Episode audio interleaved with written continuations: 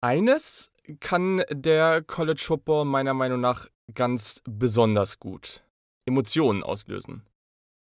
Das Duell zwischen Oklahoma und Texas hat gestern eine Menge Emotionen ausgelöst und das, obwohl ich nicht mal Fan von einem der beiden Teams bin. Ich glaube, darüber müssen wir definitiv gleich ausführlicher sprechen. Es war mal wieder ein unglaublich verrückter Samstag und ich muss euch auch leider an dieser Stelle mitteilen, dass wir nicht über jedes verrückte Spiel sprechen werden, weil es waren einfach zu viele. Sonst würden wir hier wahrscheinlich irgendwie gleich vier Stunden sitzen. Wir hatten fünf Spiele, in denen beide Teams über 40 Punkte erzielt haben. Insgesamt haben 19 Teams über 40 Punkte erzielt. Es gab also verdammt viel Offense an diesem Wochenende.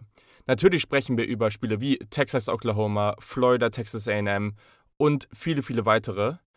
Wir schauen auch weiterhin natürlich wieder auf den Draftstock von einigen Spielern und es gibt selbstverständlich die Preview für die Woche 6 die eine der besten Partien der gesamten Saison für uns bereithält.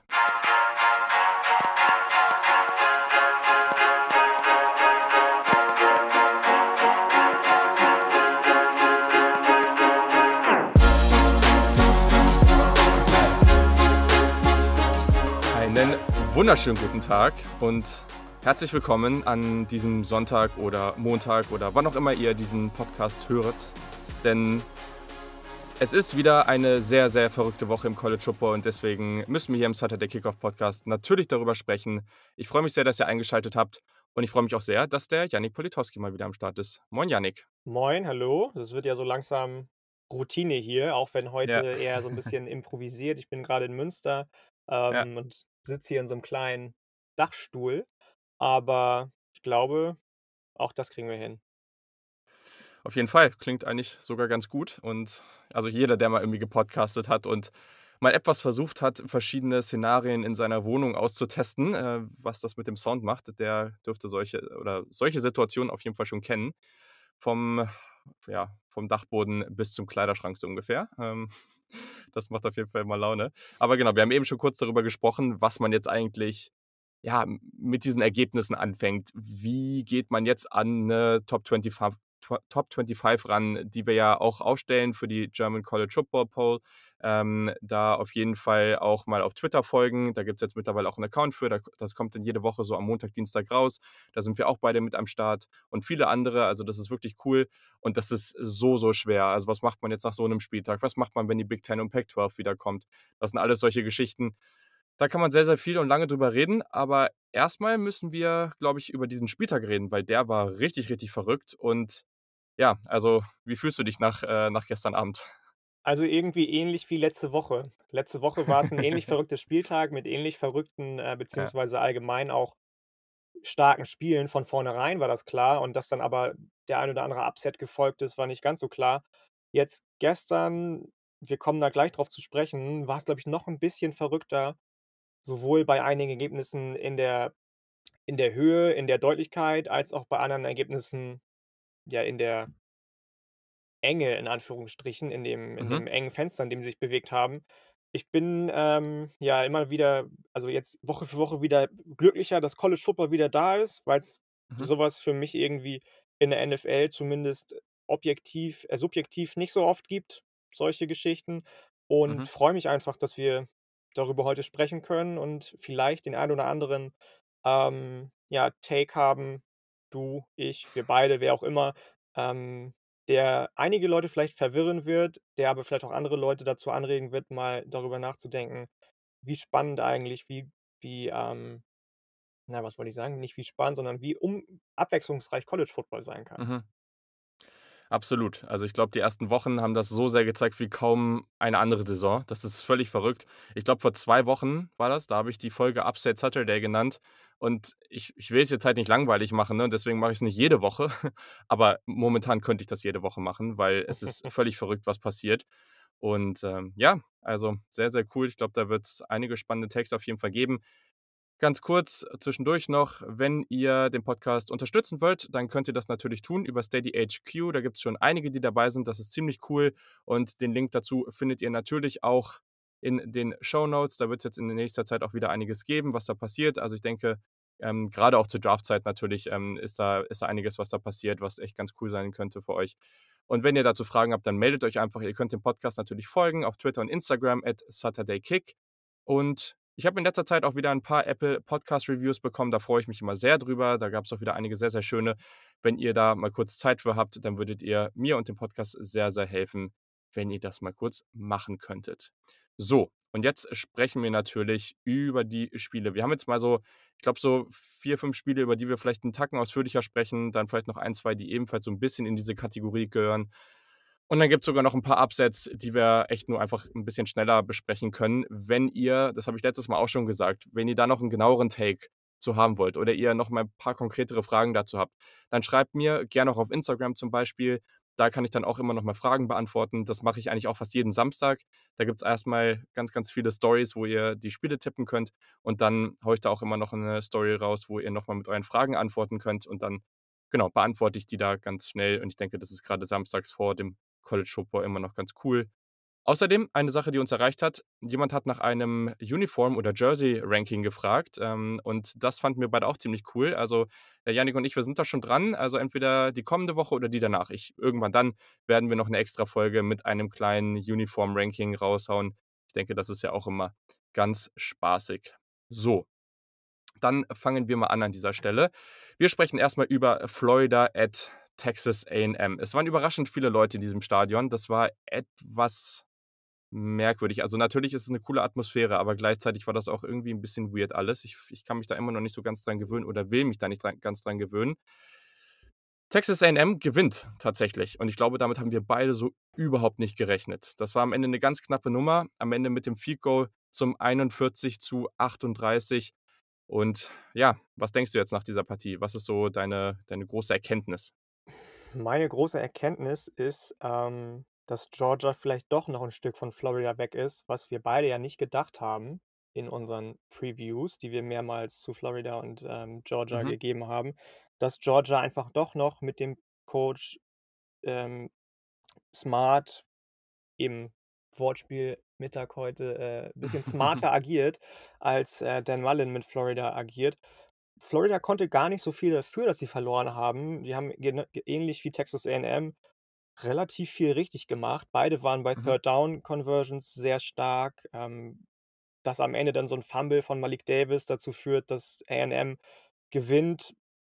Mein Gott, also ich weiß gar nicht so genau, wie ich das einordnen soll. Natürlich ist Florida jetzt erst mal mit einem einer Niederlage 'n bisschen abgerutscht im Top 25 Ranki Ranking, denke ich. Und A&M komischerweise natürlich nicht komischerweise, wieder hochgerutscht, aber nach Mhm. den Leistungen, die A&M vorher gebracht hat, habe ich damit wirklich nicht gerechnet, dass sie so, ähm, ja, ich will ich will nicht sagen souverän, aber dann doch souverän spielen, dass die Running Backs so solide sind, wenn nicht sogar noch mehr. Isaiah Spiller mit 174 Yards. Ainias Smith ist auch gut in die Bresche gesprungen, wenn Spiller mal 'ne Pause gebraucht hat. Mhm. Kellen Mond hat endlich mal gezeigt, dass er nicht nur Talent hat im Arm, sondern dass er auch normale, einfache Bälle an Mann bringen kann. Kyle Trask hat wieder nicht viel falsch gemacht. Also, es war für mich so 'n richtig komisches Spiel irgendwie zu sehen. Natürlich habe ich mich gefreut, dass dein Lieblingsspieler Kadarius Toney mit fast 100 Yards und 2 Touchdowns wieder sehr stark war. Viel mehr kann ich dazu gar nicht sagen, außer dass es eigentlich 'n Spiel war, das kein Sieger verdient hat. Mhm. Also, zu deinem ersten Take, ich glaube, äh, da würde ich gleich noch mal ausführlicher drüber sprechen. Wir machen einfach das Georgia-Spiel direkt nach dem und dann sprechen wir kurz mal über diese Dynamik zwischen Florida und Georgia, ähm, weil grade zu Georgia habe ich noch so 'n paar Gedanken. Aber also, ich gehe schon mit ähm, mit dem, was du jetzt so sagst. Also, erst mal Kadarius Toney ist sehr, sehr schön zu sehen, dass er sich von so 'nem Gadget-Spieler zu so 'nem relativ kompletten Wide Receiver entwickelt. Ich glaube, so langsam kann man, wenn man auf ihn schaut, schon sehen oder so zumindest mal sich denken, dass er ein, äh, wirklich solider und spannender Slot-Receiver in der NFL sein kann, weil er einfach mehr macht als diese reinen Gadget-Plays und das ist wirklich, wirklich schön zu sehen. Auch mit dem tiefen Touchdown da einmal. Ähm, das macht er wirklich gut und ist 'ne ganz, ganz wichtige Waffe in dieser Offense. Natürlich Kyle Pitts wieder 'n krasses Biest. Also, was der bisher so abzieht, das ist wirklich also, das ist unglaublich. Also, schon wieder 'n Touchdown in diesem Spiel und einfach seine Hände. Also, das ist so, so gut. Der ist so mobil für 'n Tight End. Ich glaube, der wird wirklich hochgezogen werden, ähm, in der Draft. Und dann, was ich ganz spannend fand bei, ähm, Florida, waren wirklich halt eben die Running Backs, die relativ viele Bälle auch gefangen haben, ähm, und im Passing Game da auch gut involviert waren. Bei Texas A&M das war jetzt eben der Sieg. Das hatte ich auch auf Twitter geschrieben. Das war die Situation, in die sie kommen mussten. In, sie mussten sich in diese Situation bringen, kurz vor Ende des Spiels die Chance zu haben, das Ding selber zu machen und dann eben das Ganze auch durchbringen. Weil das, also einfach das Geld, was dahinter steckt, die Erwartungen, die dahinter stecken, die Recruiting Classes, die man in den letzten Jahren reinge reingebracht hat, da haben wir alle, also da haben wir ja schon drüber gesprochen. Texas A&M, Texas A&M muss jetzt endlich liefern. Und es ist eigentlich das einzige Team im College Football, was diese Ressourcen hat und eigentlich nie wirklich abliefern konnte. Und deswegen ist das, und das ist eigentlich auch über, also ein bisschen auch erschreckend, dass das der erste große Jimbo Fischer-Sieg bei Texas A&M ist. Also das hätte schon so viel früher kommen müssen. Ja, der erste Top-5-Win, glaube ich, ne, seitdem er da ist. Genau, genau. Und das hätte, also das hätte früher kommen müssen. Aber immerhin hat er es jetzt geschafft. Florida war offensiv weiterhin sehr, sehr stark, das muss man einfach sagen, aber gleichzeitig haben sie defensiv katastrophal ausgesehen.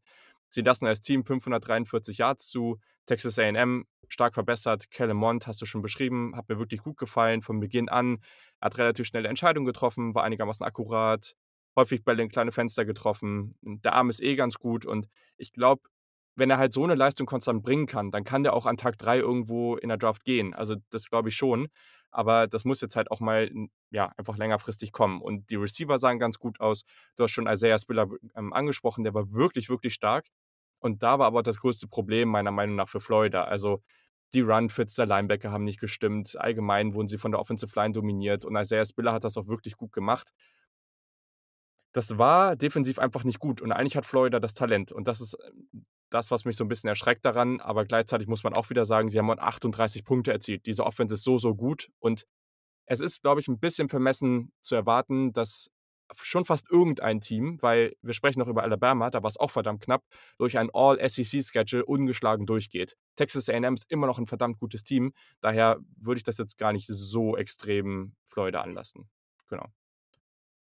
Nö, sehe ich Ja. auch so. Sehe ich auch so. Habe ich ja mhm. auch schon gesagt, dass man Mhm. eigentlich du hast es schon gesagt, die Defensive war jetzt nicht so berauschend, aber ansonsten kannst du Florida nicht viel vorwerfen. Ich habe, äh, 'ne Statistik gesehen, dass dieses Wochenende, ähm, das Wochenende war, an dem die SEC-Teams die meisten Punkte im Schnitt jemals erzielt haben, 33,8 Punkte.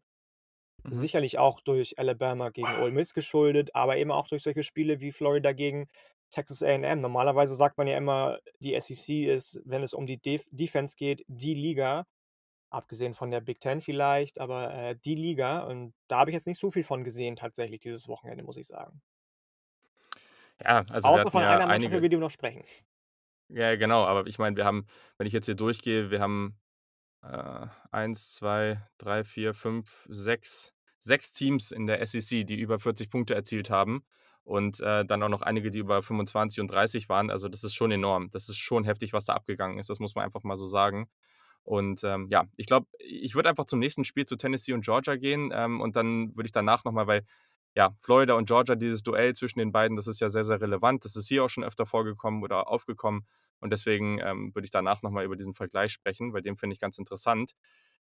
Weil ich würde jetzt mal den Bein schmeißen damit, dass ich sage, dass Georgia, klar, am Ende sind sie weggezogen, aber davor war ich auf der einen Seite relativ positiv überrascht von Tennessee, aber ich fand Georgia wieder ganz, ganz lange in diesem, in diesem Spiel wirklich nicht gut.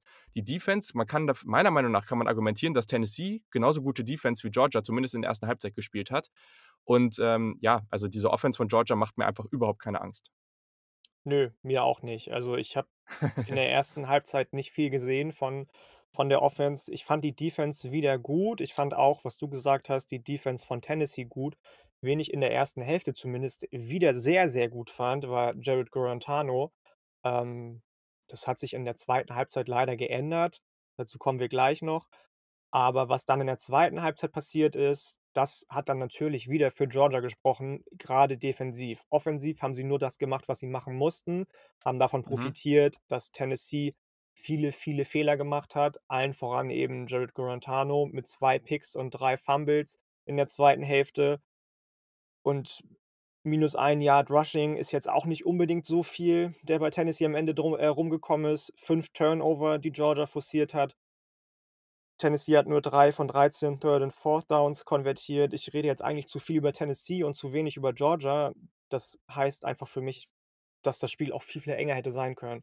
Wenn du besseren Quarterback hast, auch wenn ich ihn letzte Woche gelobt habe dann kann das Spiel auch ganz, ganz anders ausgehen. Und da hat Georgia sich einfach dann wieder auf die Defensive verlassen können, was du natürlich auch als Championship-Kaliber-Team tun musst. Also ich meine, Offensive schön und gut, aber wenn du keine Defensive hast, gerade in der SEC, haben wir jetzt gesehen bei Florida, dann kannst du halt auch mal ganz schnell verlieren gegen ein Team, das, gegen, gegen das du eigentlich nicht verlieren möchtest. Ähm, ja, viel mehr habe ich jetzt erstmal gar Ja. nicht, außer dass ich Kyrus Harris ganz schön fand bei Georgia, Klar. der für George Pickens so 'n bisschen eingesprungen ist, der wieder unangenehm aufgefallen ist, der Mhm. so 'n bisschen, äh, so getan hätte, als würde er urinieren mit 'ner Wasserflasche auf Joey Guarantano und das dann auch gemacht hat, also ihn auch abgespritzt hat damit irgendwie. Weiß ich nicht, ob das jetzt sein muss, ob da jetzt Kirby Smart 'n bisschen sich hinterherklemmt, hat er ja schon gesagt, dass es irgendwie uncool war und dass er da definitiv noch mal 'n Wörtchen mit ihm sprechen wird. Ja. Aber ansonsten ist mir bei Georgia auch nicht wirklich viel positiv aufgefallen. Und ich finde eigentlich, du hast schon rela also, du meinst eben, du hast zu viel über Tennessee gesprochen und ich weiß gar nicht, ob ich da zustimme, weil es gab diesen Punkt im 3. Viertel, glaube ich, irgendwann war das, wo Tennessee dann so langsam wo wo wo das Ganze sich so 'n bisschen umgekehrt hat und wo man gemerkt hat: „Okay, jetzt kommt Georgia und jetzt ne übernehmen sie so 'n bisschen.“ Aber das war meiner Meinung einfach, weil und da merkt man halt, dass Tennessee auch kein Top-Team ist, Tennessee unnötige Fehler gemacht hat. Natürlich stand Guarantano teilweise 'n bisschen unter Druck, aber das war nicht, weil er das kam dann später im 4. Viertel, aber nicht, weil er dann in der Situation irgendwie halb halb gesackt wurde und dann den Ball wegschmeißt. Nein, er ist 'n bisschen nach in der einen Situation bei dem einen Pick, glaube ich, so 'n bisschen nach hinten links raus und hat dann einfach 'n mega dummen Pass geworfen, der komplett unnötig war. Also, das waren wieder Situationen, wo ich mehr das Gefühl hatte: Okay, Georgia hat 'n bisschen was gemacht und dann auch einfach viel, viel Glück gehabt, was dazugehört, keine Frage. Aber ja, das war halt viel mehr die, ja, Dummheit oder einfach, ja, schon die Dummheit von von Tennessee und weniger das Talent von Georgia an einigen Stellen. Und wenn Tennessee sich da einfach 'n bisschen smarter anstellt, dann kann das noch ganz schön lange 'ne knappe Partie sein. Ähm, auch diese diese langen Pässe auf, äh, Josh Palmer da außen, da hat sich ähm, da haben sich die Defensive Backs von von Georgia auch nicht besonders gut angestellt. Also, ich weiß nicht. Natürlich das gegen das Rushing Game, das ist, äh, sehr, sehr beeindruckend, aber grade wenn man jetzt drauf guckt, ne, Georgia gegen gegen Florida. Florida guckt eh nicht viel aufs Rushing Game dieses Jahr. Da passiert eh nicht viel. So, und Georgias Offense natürlich spielen die jetzt grade gut und das waren gute Siege, aber Georgias Offense, ich finde das so wenig beeindruckend an dieser Stelle Mir und das gefällt's wird gegen gar nicht. Florida Ne, mir gefällt's auch gar nicht. ja, und das wird gegen Florida sicherlich noch 'n bisschen besser funktionieren, keine Frage, weil die oder wenn sie weiterhin so spielen, sagen wir es mal so. Aber keine Ahnung, also, ich glaube nicht, dass die Floridas Offense komplett stoppen werden. Dazu ist mir das alles zu talentiert. Vielleicht liege ich da noch falsch, aber ich ich ich ich sage es mal so, in der Top 25 habe ich natürlich Georgia vor Florida, weil das geht gar nicht anders. Man muss natürlich auf die Siege gucken, man muss gucken, was man geleistet hat und dann muss man danach danach agieren. Okay, gerne. Aber ich glaube, Stand jetzt und ich lasse mich dann gerne des Positiven belehren. Also, es kann natürlich sein, dass es anders läuft, aber von dem, was ich bisher gesehen habe, würde ich immer noch Florida gegen Georgia als äh, Florida als Sieger tippen, weil ich diese Offense einfach so, so viel besser finde. Und Georgia muss natürlich jetzt irgendwie Top 3, Top 4 sein in in der Top 25. Aber zu der 1, 2, auch wenn Alabama jetzt nicht übertrieben überzeugend war, für mich sind da Welten zwischen. Und da da muss sich Georgia schon echt Gedanken machen, was sie jetzt verändern können, damit sie irgendwie 'ne Chance haben, in den nächsten paar Jahren mal 'ne Championship zu gewinnen. Ja, reicht für mich auch nicht. Also, ich habe, ähm, gedacht, als ich gesehen habe, dass es, äh, 21 zu ich glaube, 20 zu dem Zeitpunkt stand, dass Geo ne, 23, also 23, Mhm. 21 für Georgia, als sie dann in der 2. Hälfte 2, ähm, Field Goals geschossen haben zu Beginn. Da war Stand dam dann 48:3 hat Georgia seine Gegner in Hälfte 2 outgescored. So, und danach haben sie Mhm. noch 20 Punkte gemacht. Manchmal glaube ich dass ich habe es eben schon gesagt, dieses schlimme Wortspiel, Kirby Smart auch sehr intelligent, sehr smart agiert. Wenn ich dann aber, du hast es schon gesagt, solche, ja, glücklichen Dinger sehe, wie die Bälle auf Josh Palmer, der in Hälfte 1 diese Dinger sicher gefangen hätte, ähm, dann frage ich mich dann doch auch: „Ist Georgia wirklich so gut, wie wir wie wir sagen?“ Oder sind alle anderen einfach nur zu ängstlich, haben zu viel Pech? Ich möchte jetzt gar nicht meinen Take von Beginn, dass Georgia defensiv richtig, richtig gut war, äh, wieder schmälern. Aber du hast Mhm. schon auch recht, wenn du sagst, da fehlt noch was zu Alabama und zu Clemson, vor allem zu Clemson im Moment. Da gehe ich total mit. Mhm. Ja, und, äh, es äh, man muss ja auch noch mal unterscheiden, ne? Also, jedes oder fast jedes Team hat eigentlich jedes Jahr mal 'n Spiel, das nicht gut ist. Da kann ich als Ohio State-Fan 'n 'n krasses Lied von singen oder ganz, ganz viele Lieder.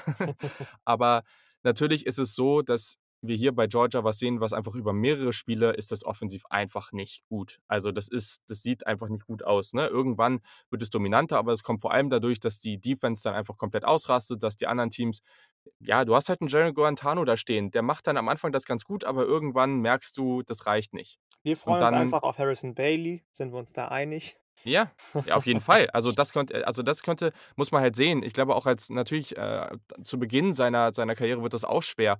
Aber da Ja, aber ne, ich meine, guck dir halt Sam Howell an zum Beispiel. Guck dir Trevor Total, Lawrence an, die total. auch für Teams, die eigentlich Mittelmaß waren, bis sie gek na ja, Clemson jetzt nicht, aber, äh, North Carolina war ja nun mal eigentlich gar nicht so weit vorne dabei. Dann kam Sam Howell und das Momentum shiftet einfach für North Carolina, weil alles andere vom Talentlevel her schon da war, ja?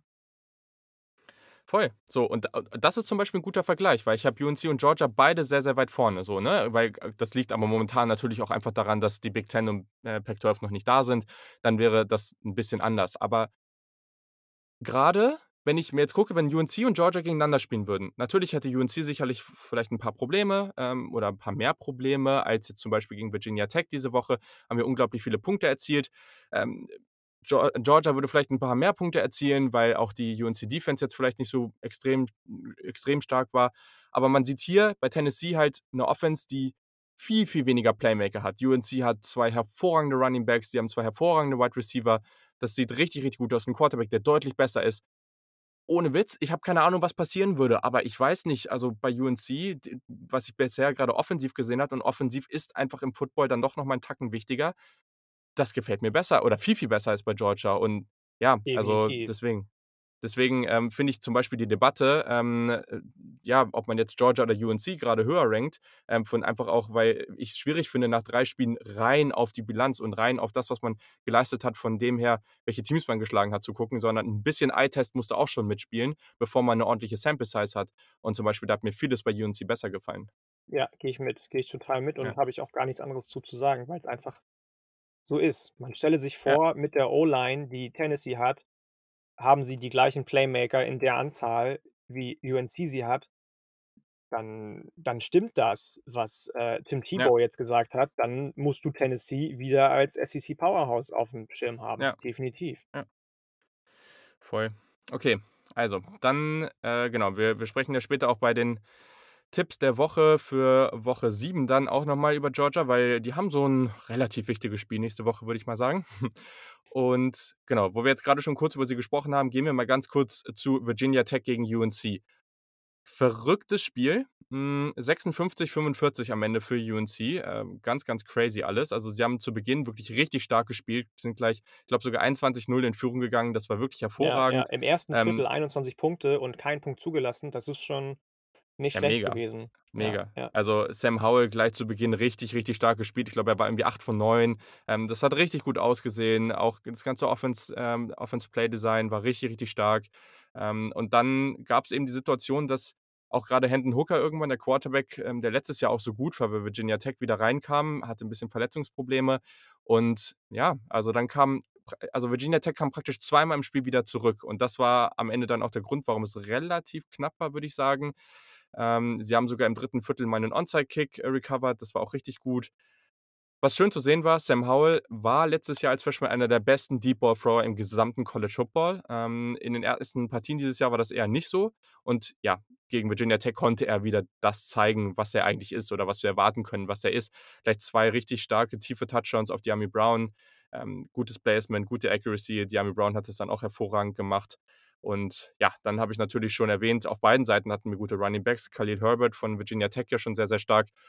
Und UNC hatte auch 'n ganz gutes Duo, die ganz gut drauf waren. Die Wie immer hast du das Spiel so sind. gesehen? Also, ich Ja. bin da ganz bei dir. Das 1. Viertel war Bombe. Sam Howell, ich bin sowieso großer Fan von dem, 152,8 Passer-Rating, das Beste seiner Karriere bis jetzt.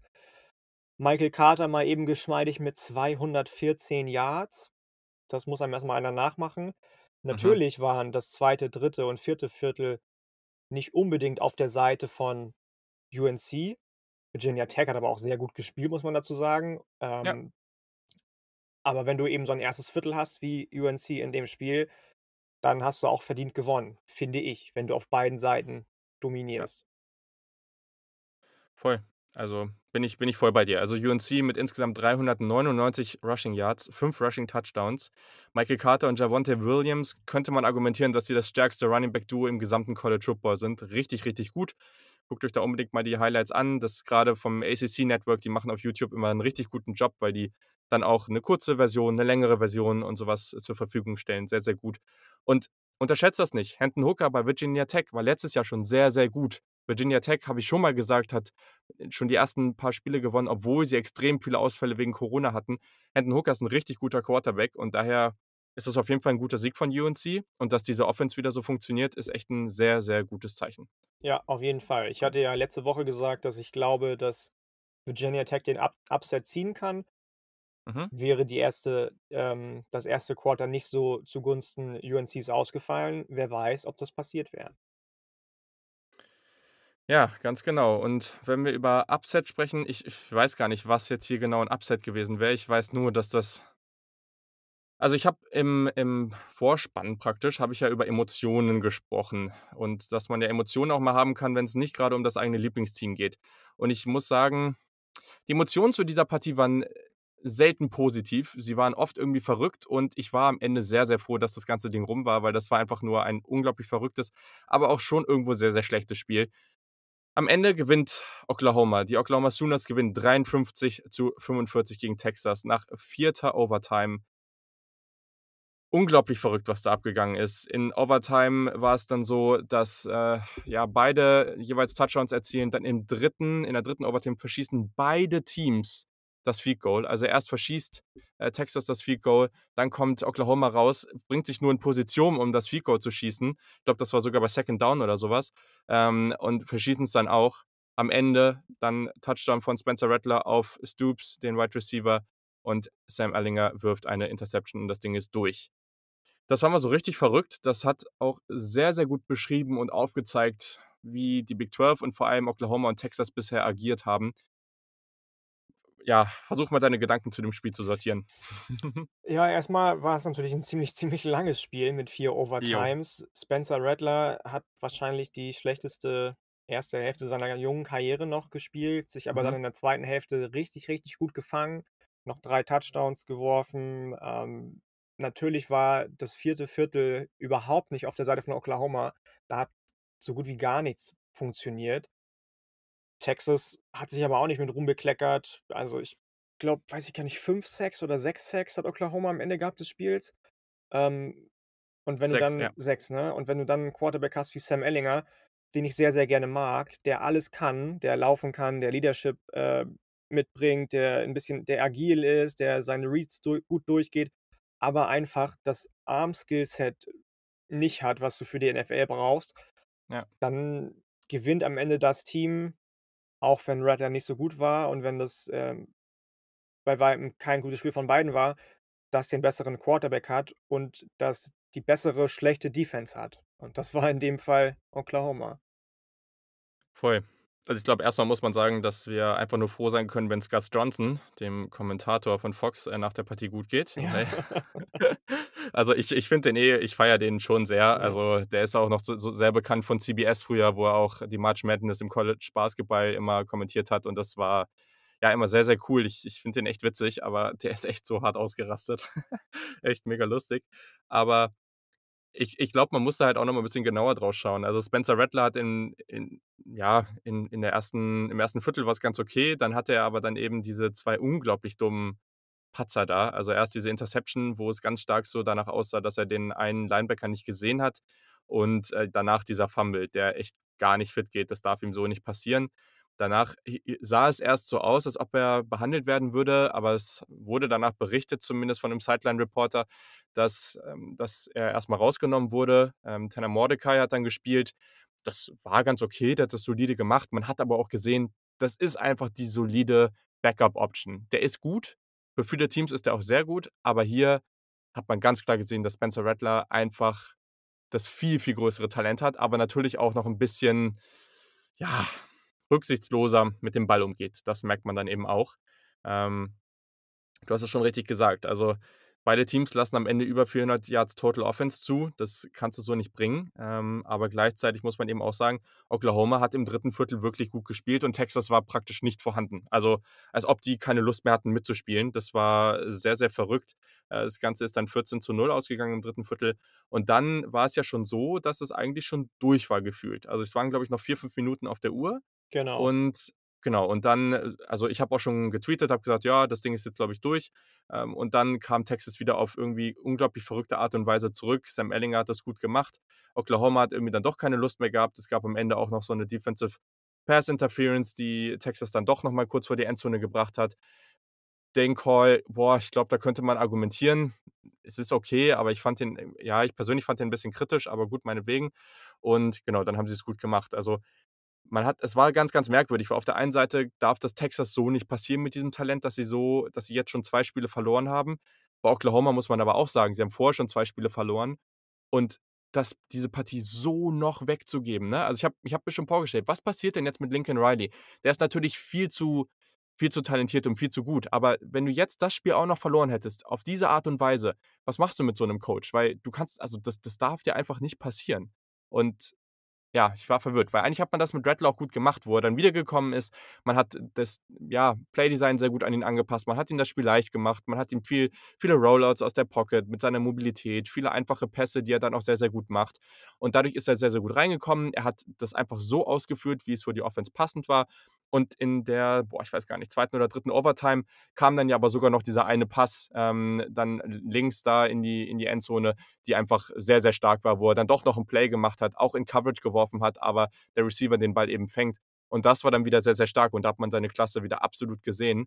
Und ja, also ich weiß nur nicht, also eigentlich darf das Oklahoma so auch nicht passieren und ich weiß nicht, was passiert wäre, wenn sie das verloren hätten. Ne, ich auch nicht. Ich glaube nicht, dass La äh, dass nicht Lane Kiffin, ähm, dass dass Lincoln Riley dann irgendwie in die Bredouille gekommen wäre. Ne, Dafür ich ist er, du hast es schon gesagt, zu talentiert, auch schon zu mächtig bei den Oklahoma Sooners.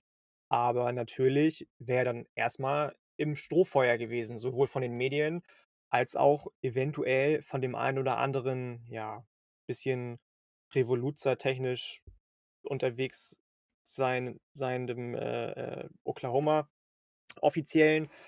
Aber er hat sich aus der Affäre gezogen.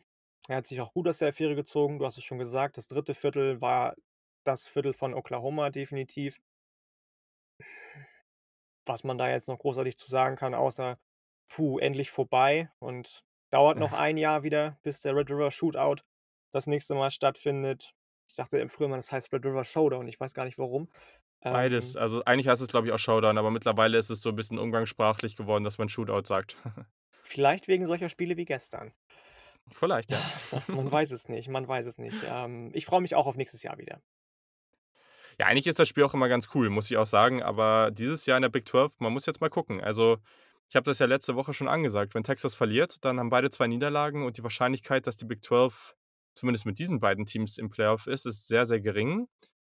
Ja, jetzt haben Oklahoma State und Iowa State sicherlich noch die Chance, wenn sie den Rest gewinnen und am Ende dann die Championship gewinnen. Aber ja, auch da ist es natürlich unwahrscheinlich, dass sie da irgendwie ohne Niederlage durchgehen. Also ich rechne erstmal persönlich nicht mehr mit der Big 12. Wir haben jetzt noch eine Frage bekommen auf Twitter und da ging es darum, ob wir vielleicht mal die, so einen Take zu Rattler geben können, auch mal Stärken, Schwächen und ob er eben das Zeug zum Top-Quarterback hat. Genau, vielleicht hast du ja noch mal irgendwie ein, zwei Sätze zu, dazu. Hm, ich glaube, wir haben ja schon relativ Mhm. viel gesagt. Der ja, also er ist natürlich talentiert, da brauchen wir nicht drüber reden. Mir ist er manchmal zu zu übereifrig. Er will zu schnell zu viel. Er hat, glaube ich, so viel Armtalent, wie du nur haben kannst. Er ist jetzt nicht unbedingt der der mächtigste, kräftigste Quarterback. Da muss er wahrscheinlich noch viel, viel drauflegen, um in der NFL 'n bisschen, äh, competitive zu werden. Ansonsten, das Running Game von ihm wird kann ich jetzt nicht so viel zu sagen. Da hast du vielleicht noch ein 2 Sätze zu. Habe ich noch nicht so viel gesehen von. Aber ob er wirklich allein von der Statur her ich weiß, wir haben's bei Kyler Murray auch gesagt, ich weiß, wir haben's bei Russell Wilson auch gesagt, bei Baker Mayfield auch gesagt, aber ob der von der Statur her in der NFL Erfolg haben kann, weiß ich nicht so wirklich. Okay, also da mache ich mir ehrlich persönlich nicht so viele Sorgen. Einfach auch, weil das ein smarter Quarterback ist, der halt auch relativ agil ist und dann, ja, wie eben 'nen Kyler Murray ganz gut runtergehen kann. Ich glaube Also, erstmal Mobilität finde ich super. Ähm, grade auch der kann mal so laufen, aber gerade so Rollouts und sowas, das hat man gestern ganz, ganz viel gesehen. Das macht er so gut. Der ist so gut, ähm, einfach beim beim Werfen on the run praktisch. Das ist ganz, ganz stark, was er da macht. Der hat 'n richtigen so 'n Live-Arm, wie man immer sagt. Also, ich glaube, was man ganz gut beschreiben kann ich habe jetzt grad 'n Artikel zu De'Aaron King gelesen und da ging's auch so 'n bisschen um seinen Draftstock und wie sieht das aus und natürlich im Vergleich zu Jungs eben wie Kyler Murray. Und da muss man schon sagen, King ich sehe den schon als Quarterback auch in der NFL, aber der ist dann schon auch noch mal der ist halt auch wirklich sehr, sehr klein. Ähm, mich juckt das jetzt nicht so sehr, aber ich glaube, andere Menschen schon. Und dann ist der Arm zwar gut, aber ich glaube, da kann man auch noch mal sagen, 'n Kyler Murray hat noch mal 'n anderen Arm und 'n viel schnelleren Release. Und das ist auch was, was meiner Meinung nach 'n Spencer Rattler ziemlich ähnlich hat. Also, Kyler Murray und Rattler sind für mich ziemlich ähnliche Quarterbacks. Ich glaube, der große Unterschied ist, die meisten haben Kyler Murray einfach nur in diesem Jahr bei Oklahoma gesehen. Sie haben einfach nur äh, vorher ist er auch schon getransfert, war bei Texas A&M und so weiter. Da lief nicht viel. Das war auch nicht besonders gut da. Und dann war er eben dann nach vielen Jahren am College war dann eben bei Oklahoma. Das hat in dieser Offense hervorragend geklappt. Wir dürfen nicht vergessen, dass Spencer Rattler ein Freshman ist. Natürlich, es gibt auch Freshmen, bei denen klappt das besser. Aber wenn man schon sieht, was er hier teilweise liefert natürlich hat er viele Momente, die nicht gut sind, die er so abstellen muss. Aber er hat auch noch 2 Jahr also 2,5 Jahre sogar, um diese Momente abzustellen. Ähm, beziehungsweise, okay, er ist Redshirt Freshman, also dann wären's 1,5 Jahre, wenn er direkt in die NFL geht. Aber das ist auch erst mal noch 'ne ganz schön lange Zeit. Und das, was er aber schon macht da, also auch wie er in der Pocket sich bewegt, wie er sich da Zeit nimmt oder auch Zeit holt, um dann eben ich glaube, das war grade dieser dieser, ähm, Touchdown auf Marvin Mims da, der erste, ähm, im ersten Viertel, wo Marvin Mims am Ende sehr, sehr frei ist, aber man eben noch sich 'n bisschen Zeit, äh, kaufen muss, um dann eben zu warten, bis Marvin Mims sich dort links praktisch links oben in in Richtung Touchdown oder in Richtung Endzone bewegt. Das hat er sehr, sehr gut gemacht. Ist auch einfach nach vorne in Richtung Line of Scrimmage weitergegangen und hat sich vom Druck wegbewegt.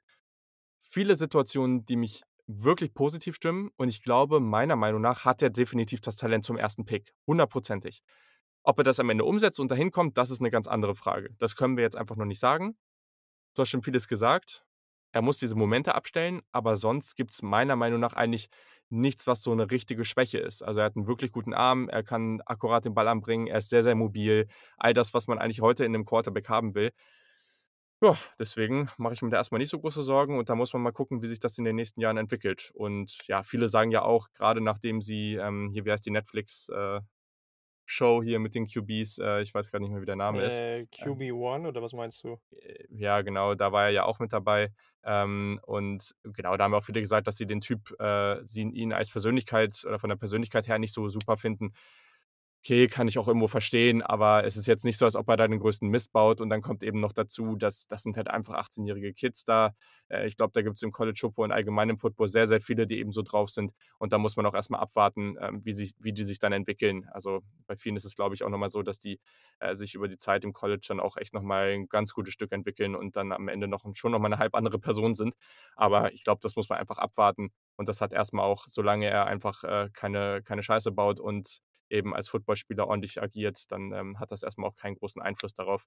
Als Quarterback-Prospect finde ich ihn sehr, sehr spannend und ist für mich einer der spannendsten Prospects im College Football aktuell für die nächsten Jahre, neben Jungs wie 'nem Sam Howell, wie 'nem Jayden Daniels, ähm, und so weiter. Also, alles jetzt nur Quarterbacks für die nächsten Jahre. Genau, so viel zu ihm. Ich glaube, das reicht doch. Ich glaube auch. So, dann hatten wir noch eine Partie, auf die haben wir uns ganz besonders gefreut.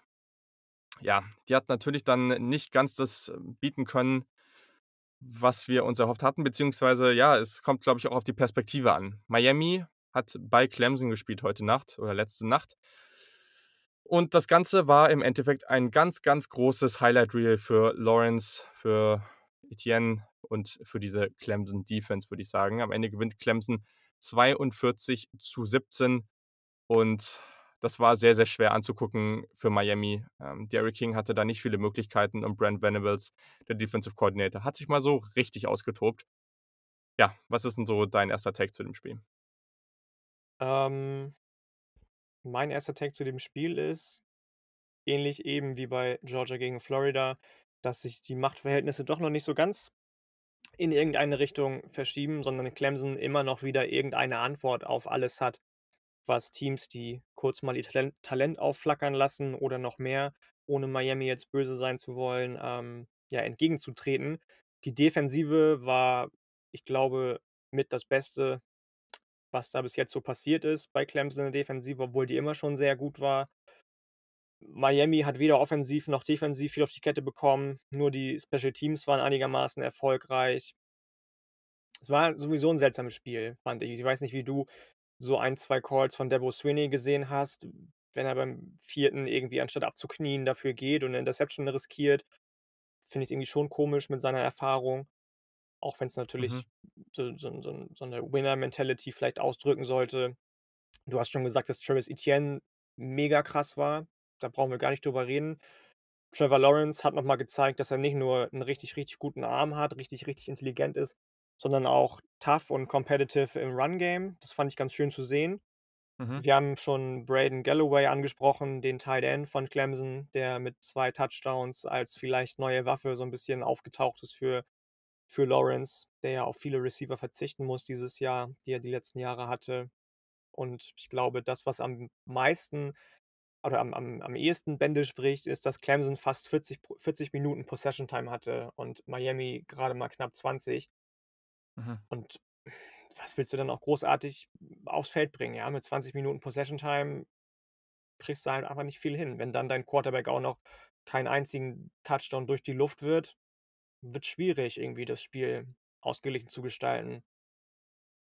Ja, es war ja sogar bis, äh, ins 4. Viertel hat's, äh, gebraucht, bis Miami den 1. offensiven Touchdown erzielt hat. Ähm, und ja, also ich glaube, das große Problem für Miami war einfach, dass Clemsons Defense ist einfach unglaublich explosiv. Also, manchmal hat man das Gefühl, dass 'ne Defense ganz gut spielt und manchmal hat man das Gefühl, dass 'ne Defense einfach so explosiv eine Offense übermannt, dass die gar nicht wissen, wohin mit sich. Und das war das gestern. Also, D'Eriq King hat keine Zeit gehabt. Er hat überhaupt keine Möglichkeiten gehabt, sich irgend äh, irgendwas entfalten zu lassen. Natürlich hat er teilweise tolle Plays gemacht, dann aus der Not, das war hier und da schon schon zu sehen.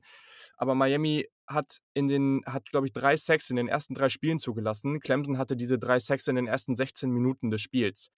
Das war so, so gut, was da passiert ist. Also, ich war völlig geflasht davon. Das war so brutal stark. Trevor Lawrence zeigt noch mal, dass das das ist das ich ich bin gar nicht so, dass ich den vom Typ Quarterback oder wie auch immer manchmal hat man einfach Spieler, die mag man mehr und manchmal mag man Quarterbacks oder Spieler weniger, auch ohne jetzt 'n wirklichen Grund, also gar nichts mit der Persönlichkeit oder irgendwas zu tun.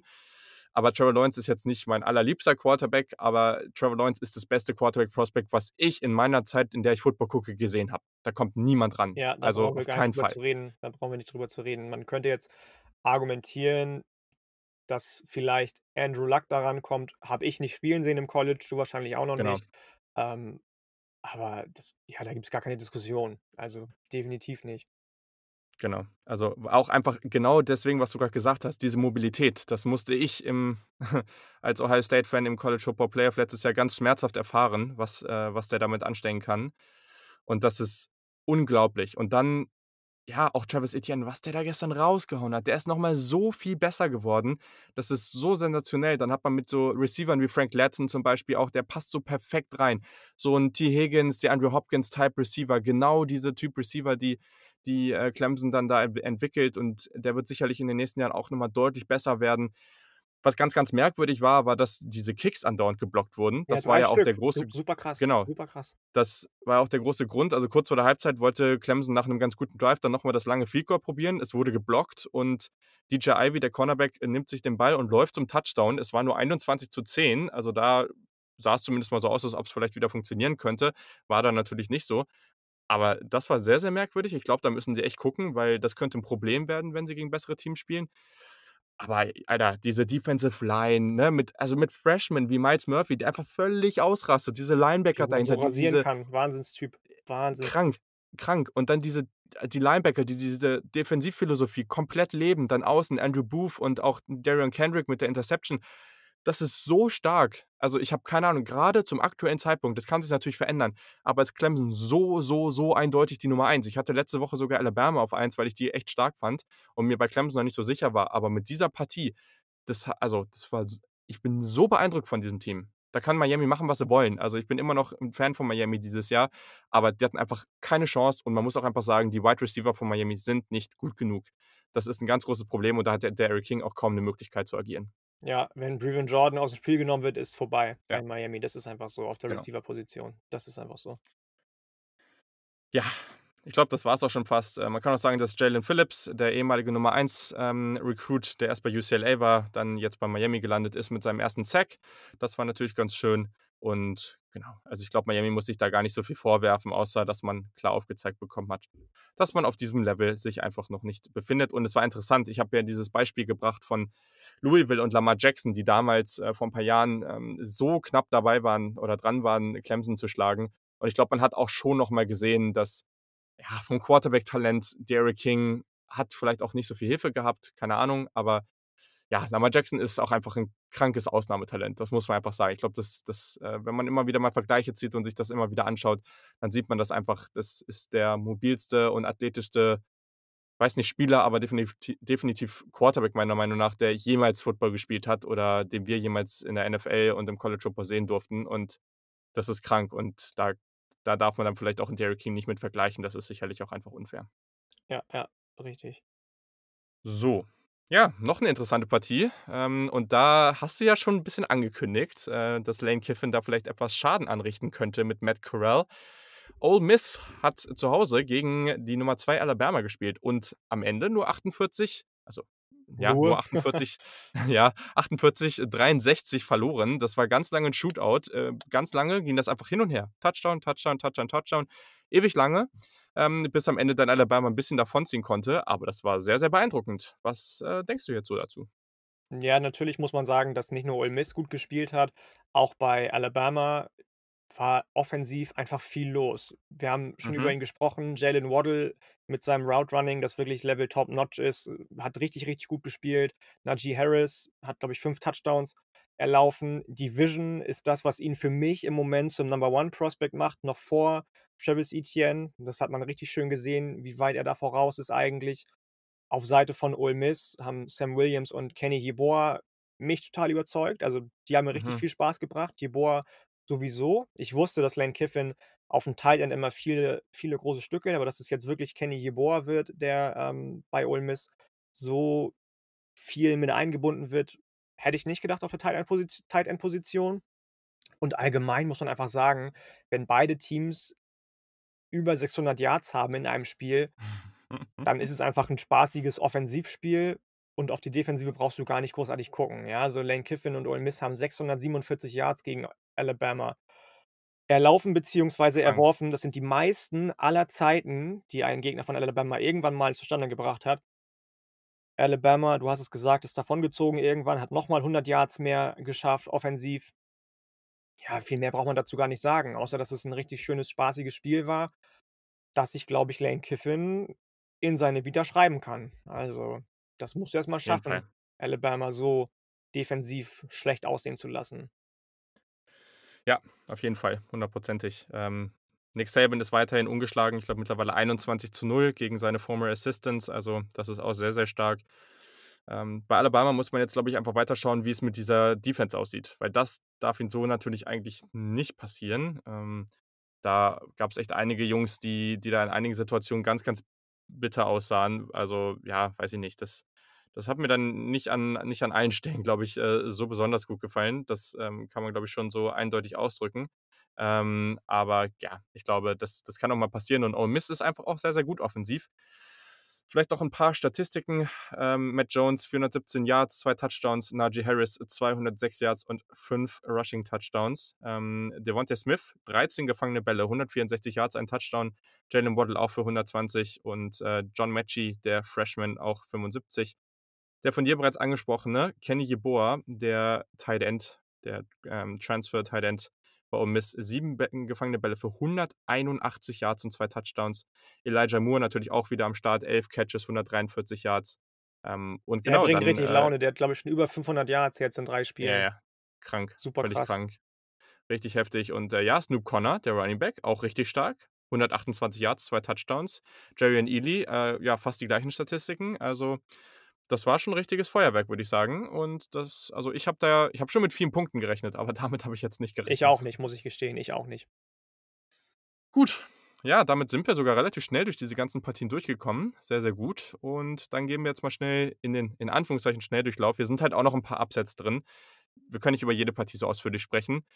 Ganz kurze Zusammenfassung aus deiner Sicht zu Pittsburgh gegen Boston College. Pittsburgh verliert, die, verliert das zweite Spiel in Folge, auch hier 30 zu 31 und Boston College ist richtig am Start. Ja, Boston College hat wieder richtig Laune gebracht. Gerade die, ähm, ja, die Connection von Phil Jokovic und seinen Wide Receivern finde ich richtig, richtig gut.